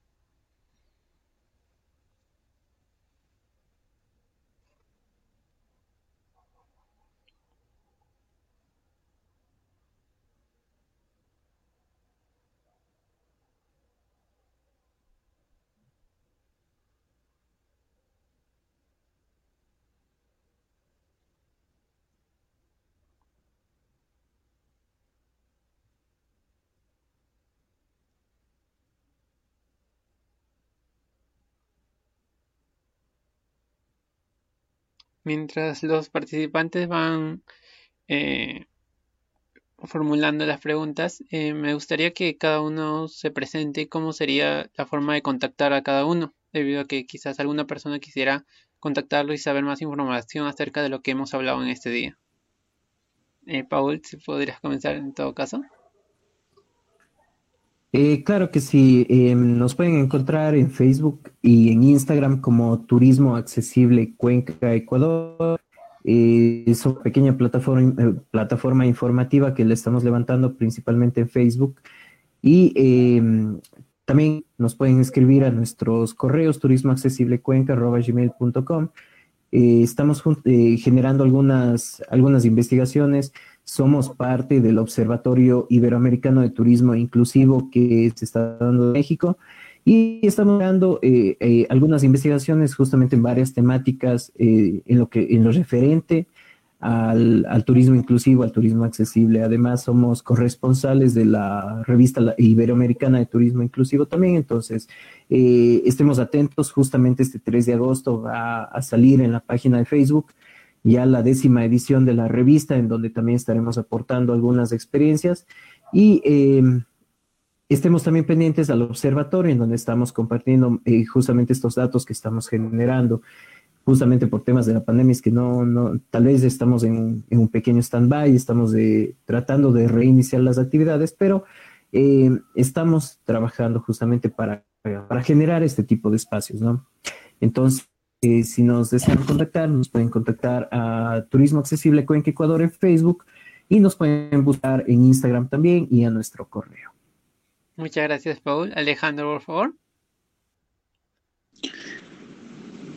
Eh, sí, a, la red de turismo accesible la pueden encontrar, la de Argentina la pueden encontrar en todos los, espacios sociales, Facebook, Twitter, Instagram.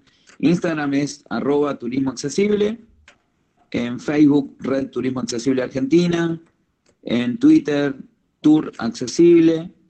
Y nosotros tenemos hace ya muchos años este, en redes sociales, así que tenemos una, una buena comunidad formada y, después, si quieren ponerse en contacto en forma directa con nosotros, eh, o por la escuela, o por las capacitaciones y demás, el mail es escuela arroba redturismoaccesible.com.ar. Muchas gracias, Alejandro. Juan, por favor. Bien, en mi caso, eh, pueden ubicarme por los contactos personales. Mi correo electrónico es juanenriquelujananzola.gmail.com eh, pueden ubicarme también por, por, las plataformas de LikeIn, eh, por mi nombre, o bien también por el Instagram. Eh, adicionalmente, yo formo parte del equipo de trabajo de la Universidad Politécnica Territorial de Mérida, Clever Ramírez, UPTM-KR. allí me pueden encontrar también institucionalmente. Participo en el equipo eh, organizador del Programa Nacional de Formación en Turismo en este espacio. Entonces, me pueden ubicar por eh, las redes sociales o la página de la Universidad Politécnica Territorial Clever Ramírez Mérida, o bien por, mi, por mis contactos personales en el, correo electrónico o por LikeNing. Muchas gracias, Juan. Eh, comencemos con las preguntas. por acá nos pregunta Ed R. ¿Existen retos especiales o particulares para los pueblos latinoamericanos? ¿Y cuáles son los más importantes y cómo tratar con ellos?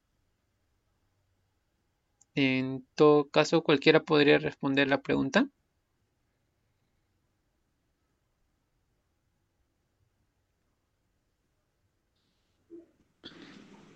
Jan, ¿pudieras repetirlas? Eh, ah. se, escuchó un poco entrecortado, disculpa. Mm, ya. Eh, Existen retos especiales o particulares para los pueblos latinoamericanos. ¿Cuáles son los más importantes y cómo tratar con ellos?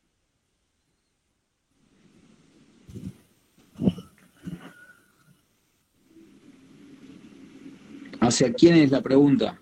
Ah, eh, Alejandro, en todo caso, por favor.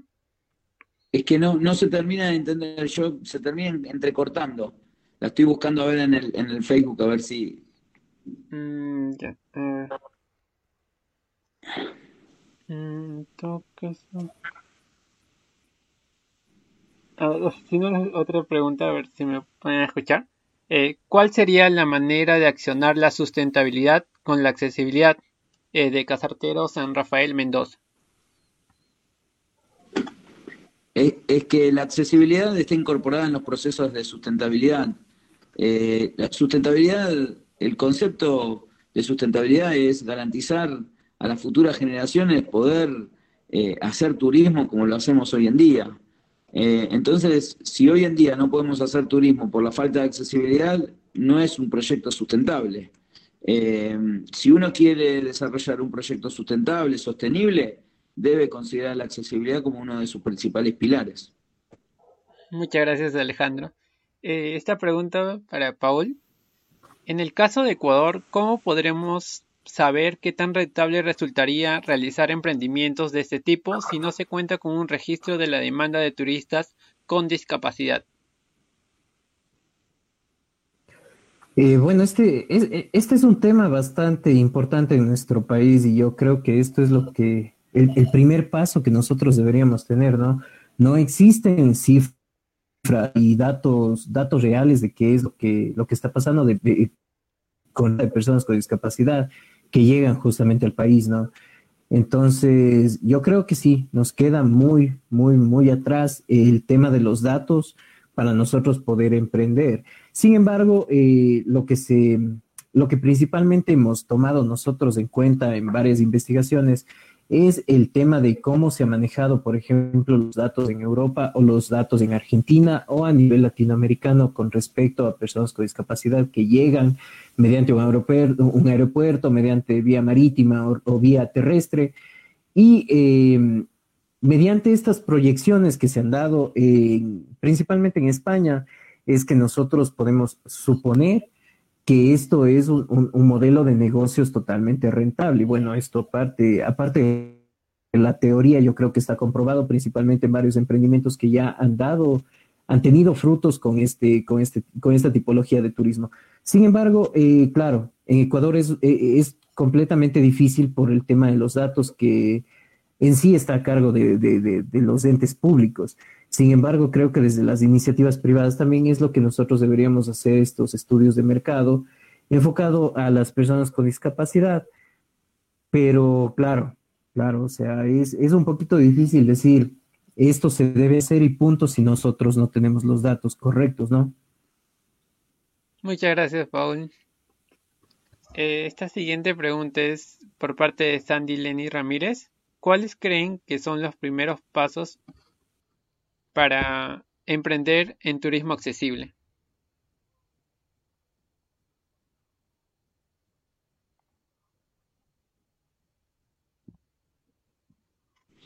¿A alguien en particular? Eh, Juan, sí, Juan, disculpe. Ok, eh, bueno, eh, eh, eh, es, un, es, un, es, un, asunto complicado el poder definir cuáles serían los primeros pasos, pero en principio hay que conocer ampliamente cuáles son las características de cada condición y en base a esas características de la condición determinar cuáles son las necesidades que pueden existir en relación a las condiciones. ¿no?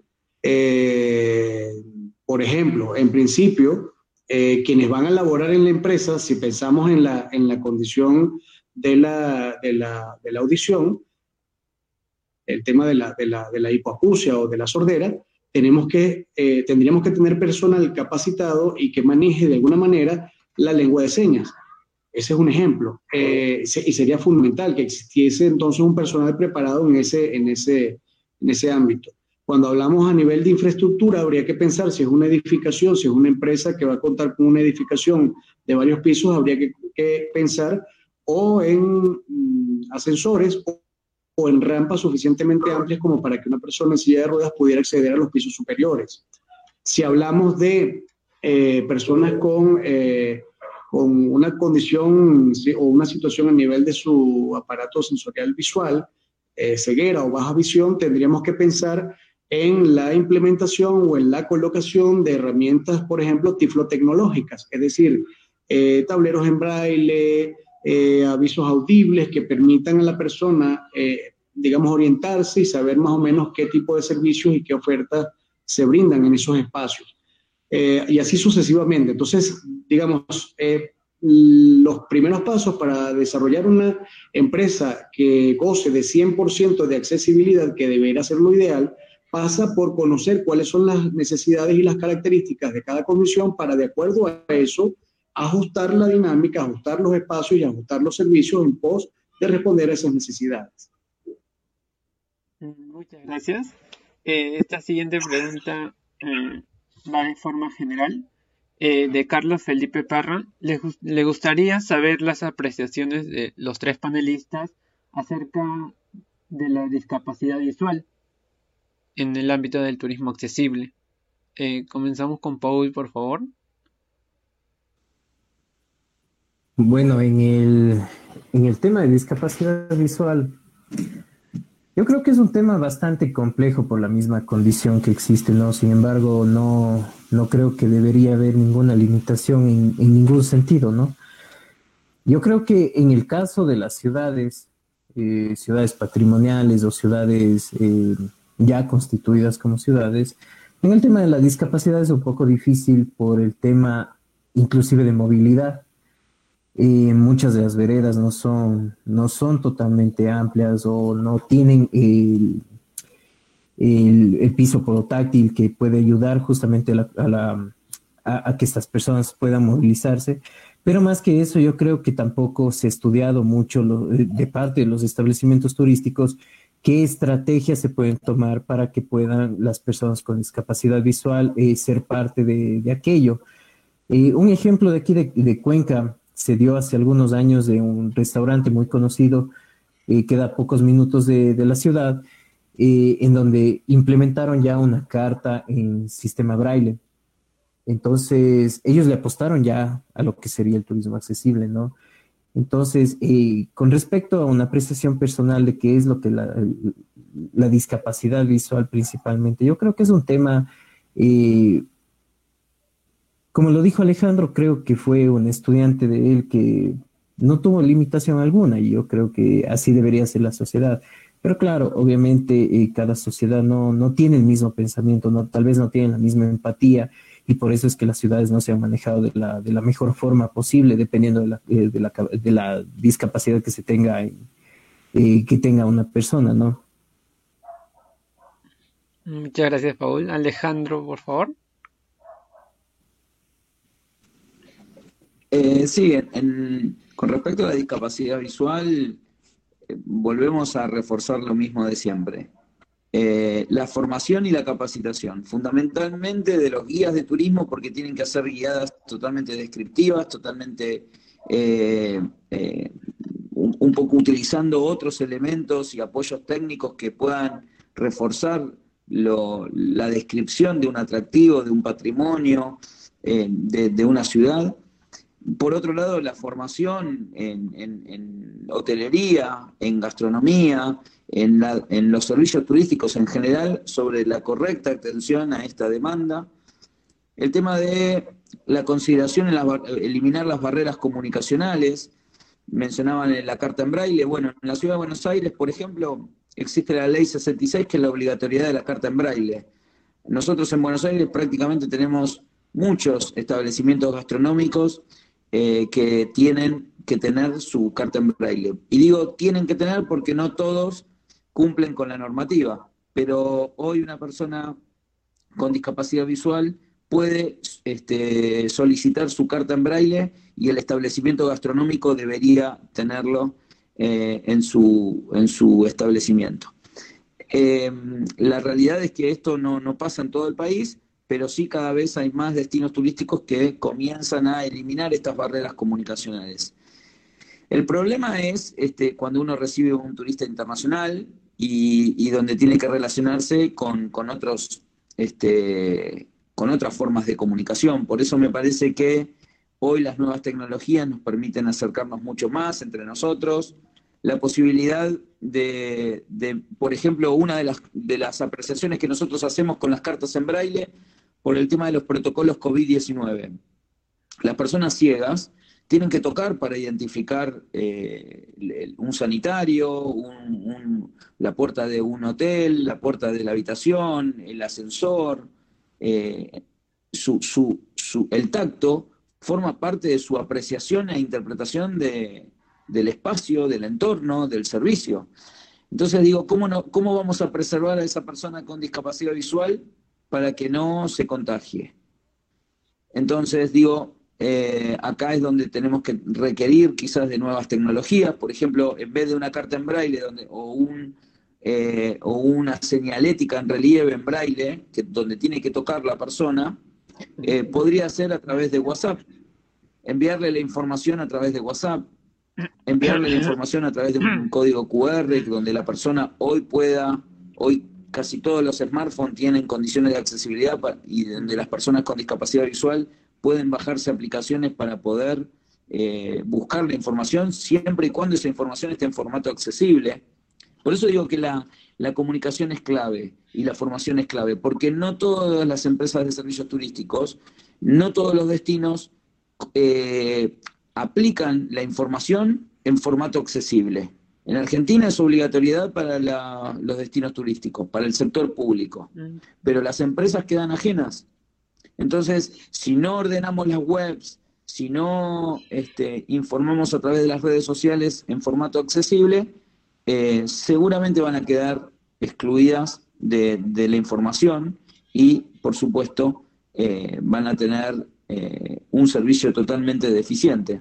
Entonces, si bien hay que la accesibilidad física no es tan necesaria para este segmento, porque pueden eh, caminar y subir las escaleras, este, pueden entrar por una puerta en menos de ancho de 0,80, cosas que a lo mejor una silla de ruedas requiere, otros comportamientos y otros entornos, a las personas con discapacidad visual se les presentan otras barreras y otras dificultades, por lo cual nosotros como profesionales del turismo tenemos que saber identificarlas y buscar las herramientas y los apoyos técnicos para eliminarlas. Muchas gracias, Alejandro. Eh, esta es otra pregunta para Juan Luján. Eh, pregunta Ana Parra, eh, que dice, en Venezuela son muy pocas las empresas de servicios turísticos capacitadas para tratar y brindar servicios a personas con potencialidades múltiples. ¿Qué técnicas o instrumentos aplicaría usted para educar a dichas empresas en cuanto al turismo accesible? Bueno, eh, en principio tiene que haber una, serie, digamos, de, procesos de formación dirigidos a las empresas que vayan pasando por distintos estadios. Digamos, eh, nosotros tenemos un, programa de formación ya bastante eh, bien elaborado y depurado que se ha venido implementando y llevado a, las distintas empresas turísticas. ¿no? Eh, en primer lugar, viene, viene, es importante, viene dada la, sensibilización, ¿no? O sea, entender justamente esta perspectiva de la cual yo les hablaba, eh, de que justamente la empresa turística tiene que ponerse en los zapatos, eh, tiene que haber esa empatía que, comentaba también Paul hace, hace, un tiempo atrás, en relación a las personas con condiciones. Esa, es la primera parte, digamos, que se tiene que abordar desde el proceso de, de, de formación y capacitación, que le brinda herramientas a la empresa turística para poder ser eh, o, sumarse al, modelo del turismo accesible. Y en segunda instancia, luego de entender un poco cuál es la realidad de cada una de esas condiciones y cuáles debieran, debieran ser los, digamos, las herramientas más adecuadas para que esas personas puedan hacer uso o incluirse desde el punto de vista laboral en la empresa turística, debe también eh, haber una segunda etapa dentro del proceso de formación que nosotros determinamos como la capacitación, que viene, eh, digamos que está segmentada, de, dirigida a cada uno de los tipos de condiciones que existen. Entonces, en el caso de la población sorda, se, se, se le, digamos, se aplican unos talleres en lengua de señas básicos para que las personas, el personal de la empresa pueda contar con las herramientas de comunicación eh, adecuadas y atender a esta población. En segundo lugar, se habla en el caso de las personas con alguna condición cognitiva, eh, de acerca de las eh, herramientas que se pueden, eh, de las que se puede hacer el personal para poder atender adecuadamente a esta población. Igualmente en el caso de las personas con, con alguna condición visual y con, con, las personas que puedan tener alguna condición motriz. Entonces, digamos, es un proceso de formación que puede llevar alrededor, si se hace de manera intensiva, mm, por nuestra experiencia, en, en un promedio de tres, cuatro meses, logramos brindarle un escenario relativamente generalizado sobre todo lo que tiene que, lo que, tiene que contar la empresa turística, dependiendo del ramo gastronómico, eh, de alojamiento o eh, cualquier otra de las áreas del, turismo, para que puedan hacerse las adecuaciones pertinentes y contar con las herramientas necesarias para poder, eh, digamos, atender adecuadamente a las personas con potencialidades múltiples. Y en otro sentido, para que a su vez también, si se tiene pensado y que así debiera ser, de hecho, porque incluso hasta dentro de las leyes está establecido así, que eh, cuenten las empresas con personas con potencialidades múltiples en, la, en su nómina, este, para que puedan laborar allí, pues igualmente son, digamos, útiles estos, estos procesos de formación, de capacitación y de sensibilización que se desarrollan para que finalmente esa realidad se transforme. Sin embargo, eh, lamentablemente este, estos procesos de formación pues han sido, em, em, yo diría que en términos de, de, cantidades pues muy limitados porque justamente somos un equipo muy pequeño, eh, no, somos un equipo muy numeroso y pues tratamos de darnos abasto para darle respuesta a tantas necesidades y tantas demandas que existen desde el punto de vista de las empresas turísticas que necesitan de esta información y de estos procesos de, capacitación. Muchas gracias, Juan. Eh, esta, penúltima pregunta para Paul. Eh, ¿Existen apoyos u organizaciones no gubernamentales internacionales que fomenten, ayuden a, fomenten o ayuden a plantear e implementar ese tipo de turismo? Eh, bueno, claro, existen varias, varias instituciones que trabajan justamente de esa manera. Si no estoy mal, no, no, no, recuerdo bien si tal vez sea ONG o no, pero Predif me parece que son eh, algunos de los que de los que ayudan. Igual la red estable en España. Eh, ¿Cuál más? Con la revista latinoamericana de turismo inclusivo también, de igual forma el observatorio. Estos son entes no gubernamentales que están trabajando en, lo referente al turismo accesible y ellos han tratado justamente de generar eh, espacios y aparte de estos espacios también poder generar eh, ayudas técnicas, etcétera, para, para mm, estas asesorías justamente para lo que son emprendimientos o tal vez asesorías para lo que son destinos que le apuesten inclusive a esto. Me parece que también hay la red de, ciudades inteligentes que se está dando desde, desde Europa.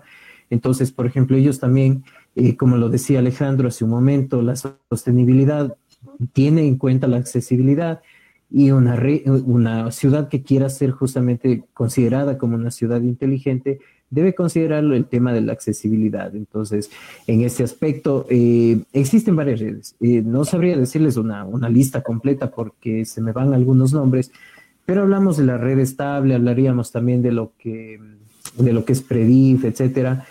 Y, e inclusive em, eh, hay apoyos también que son gubernamentales, que también se han dado bastante. de España, los ministerios han apoyado también en Latinoamérica bastante. Eh, además de esto, la OMT también ha generado varias ayudas técnicas, eh, principalmente lo que son apoyos a, congresos, eh, apoyos con avales, etcétera, etcétera. Entonces, bueno, la cuestión obviamente de, poder conseguirlos creo que principalmente sería el tema de, buscarlos.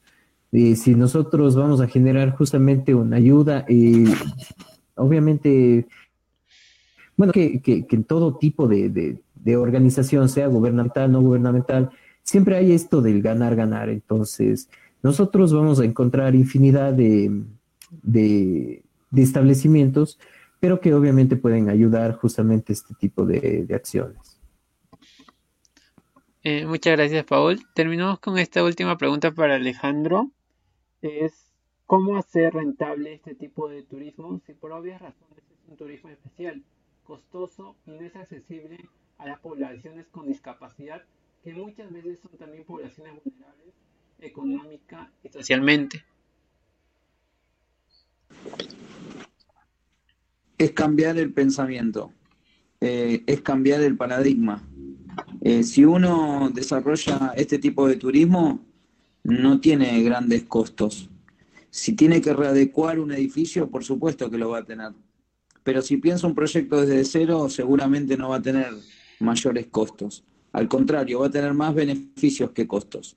Y tengo varios ejemplos en Argentina de complejos de cabaña eh, que son, eh, empezaron siendo accesibles y, su población, que era principalmente la demanda del turismo accesible, en unos primeros años no, no era rentable si se enfocaba solamente a esa demanda. Eh, a, a, en, cuando fueron pasando los años y cumplieron 10 años, hicieron una evaluación sobre el proyecto, terminaron contemplando que más del 50% de, sus eh, clientes eran del segmento del turismo accesible. Porque cuando hablamos de turismo accesible, hablamos de turismo para todos, no hablamos solamente de discapacidad. Y esto hay que dejarlo en claro, porque esta es la gran confusión de que es pensar que solamente turismo accesible debe dar soluciones específicas en materia de turismo a personas con discapacidad. Tenemos que abrir mucho más nuestras mentes y pensar que la discapacidad en todas sus tipologías es parte de esta demanda, pero no la única. Entonces, uno puede empezar a trabajar sobre ciertas discapacidades, sobre ciertas movilidades reducidas, sobre ciertos subsegmentos del turismo accesible, para ir en búsqueda de una accesibilidad total, de poder brindarle servicios a todos en igualdad de condiciones, en igualdad de oportunidades. Entonces, muchas veces eh, se, termina como creando en el imaginario del empresario que tiene que derribar el, el edificio y volver a hacer algo nuevo. Y muchas veces los planes de adecuación son mucho más sencillos de implementar porque hay un concepto que también se llama adaptabilidad. Lo que no es accesible puede ser adaptable.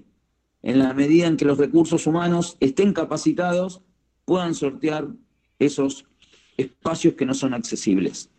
Y les doy un ejemplo. Si yo tengo un cordón de vereda o un escalón y vengo con mi hermano que está acá atrás en la silla de rueda, si, si yo no lo ayudo a mi hermano a sortear ese escalón, mi hermano se queda excluido de esa situación. Si yo lo ayudo a poder superar ese obstáculo, yo lo que hice fue adaptar esa circunstancia. Entonces, lo que no era accesible terminó siendo adaptable. Esto es importante porque los recursos humanos forman parte del servicio. Entonces, es tan importante construir entornos accesibles vinculados al diseño universal, a la arquitectura y al diseño, como también formar a los recursos humanos que forman parte del sector turístico. Porque un hotel puede ser desde lo edilicio 100% accesible, pero si el, el bellboy, el portero, el recepcionista, el de reservas, housekeeping o quien sea dentro del hotel discrimina, maltrata o, no trata adecuadamente al segmento, seguramente ese hotel dejará de ser accesible. Entonces, la mirada tiene que ser mucho más amplia. Y por otro lado, déjame agregar que ahí leí que había una pregunta sobre áreas protegidas. Eh, bueno, también existe la intervención en las áreas protegidas. Nosotros en nuestro país Hoy la Administración de Parques Nacionales está haciendo un diagnóstico en todas las áreas protegidas de nuestro país. ¿Para qué? Para poder identificar cuáles son las principales barreras y, después, en un proceso de planificación y de tiempo, poder ir eliminándolas.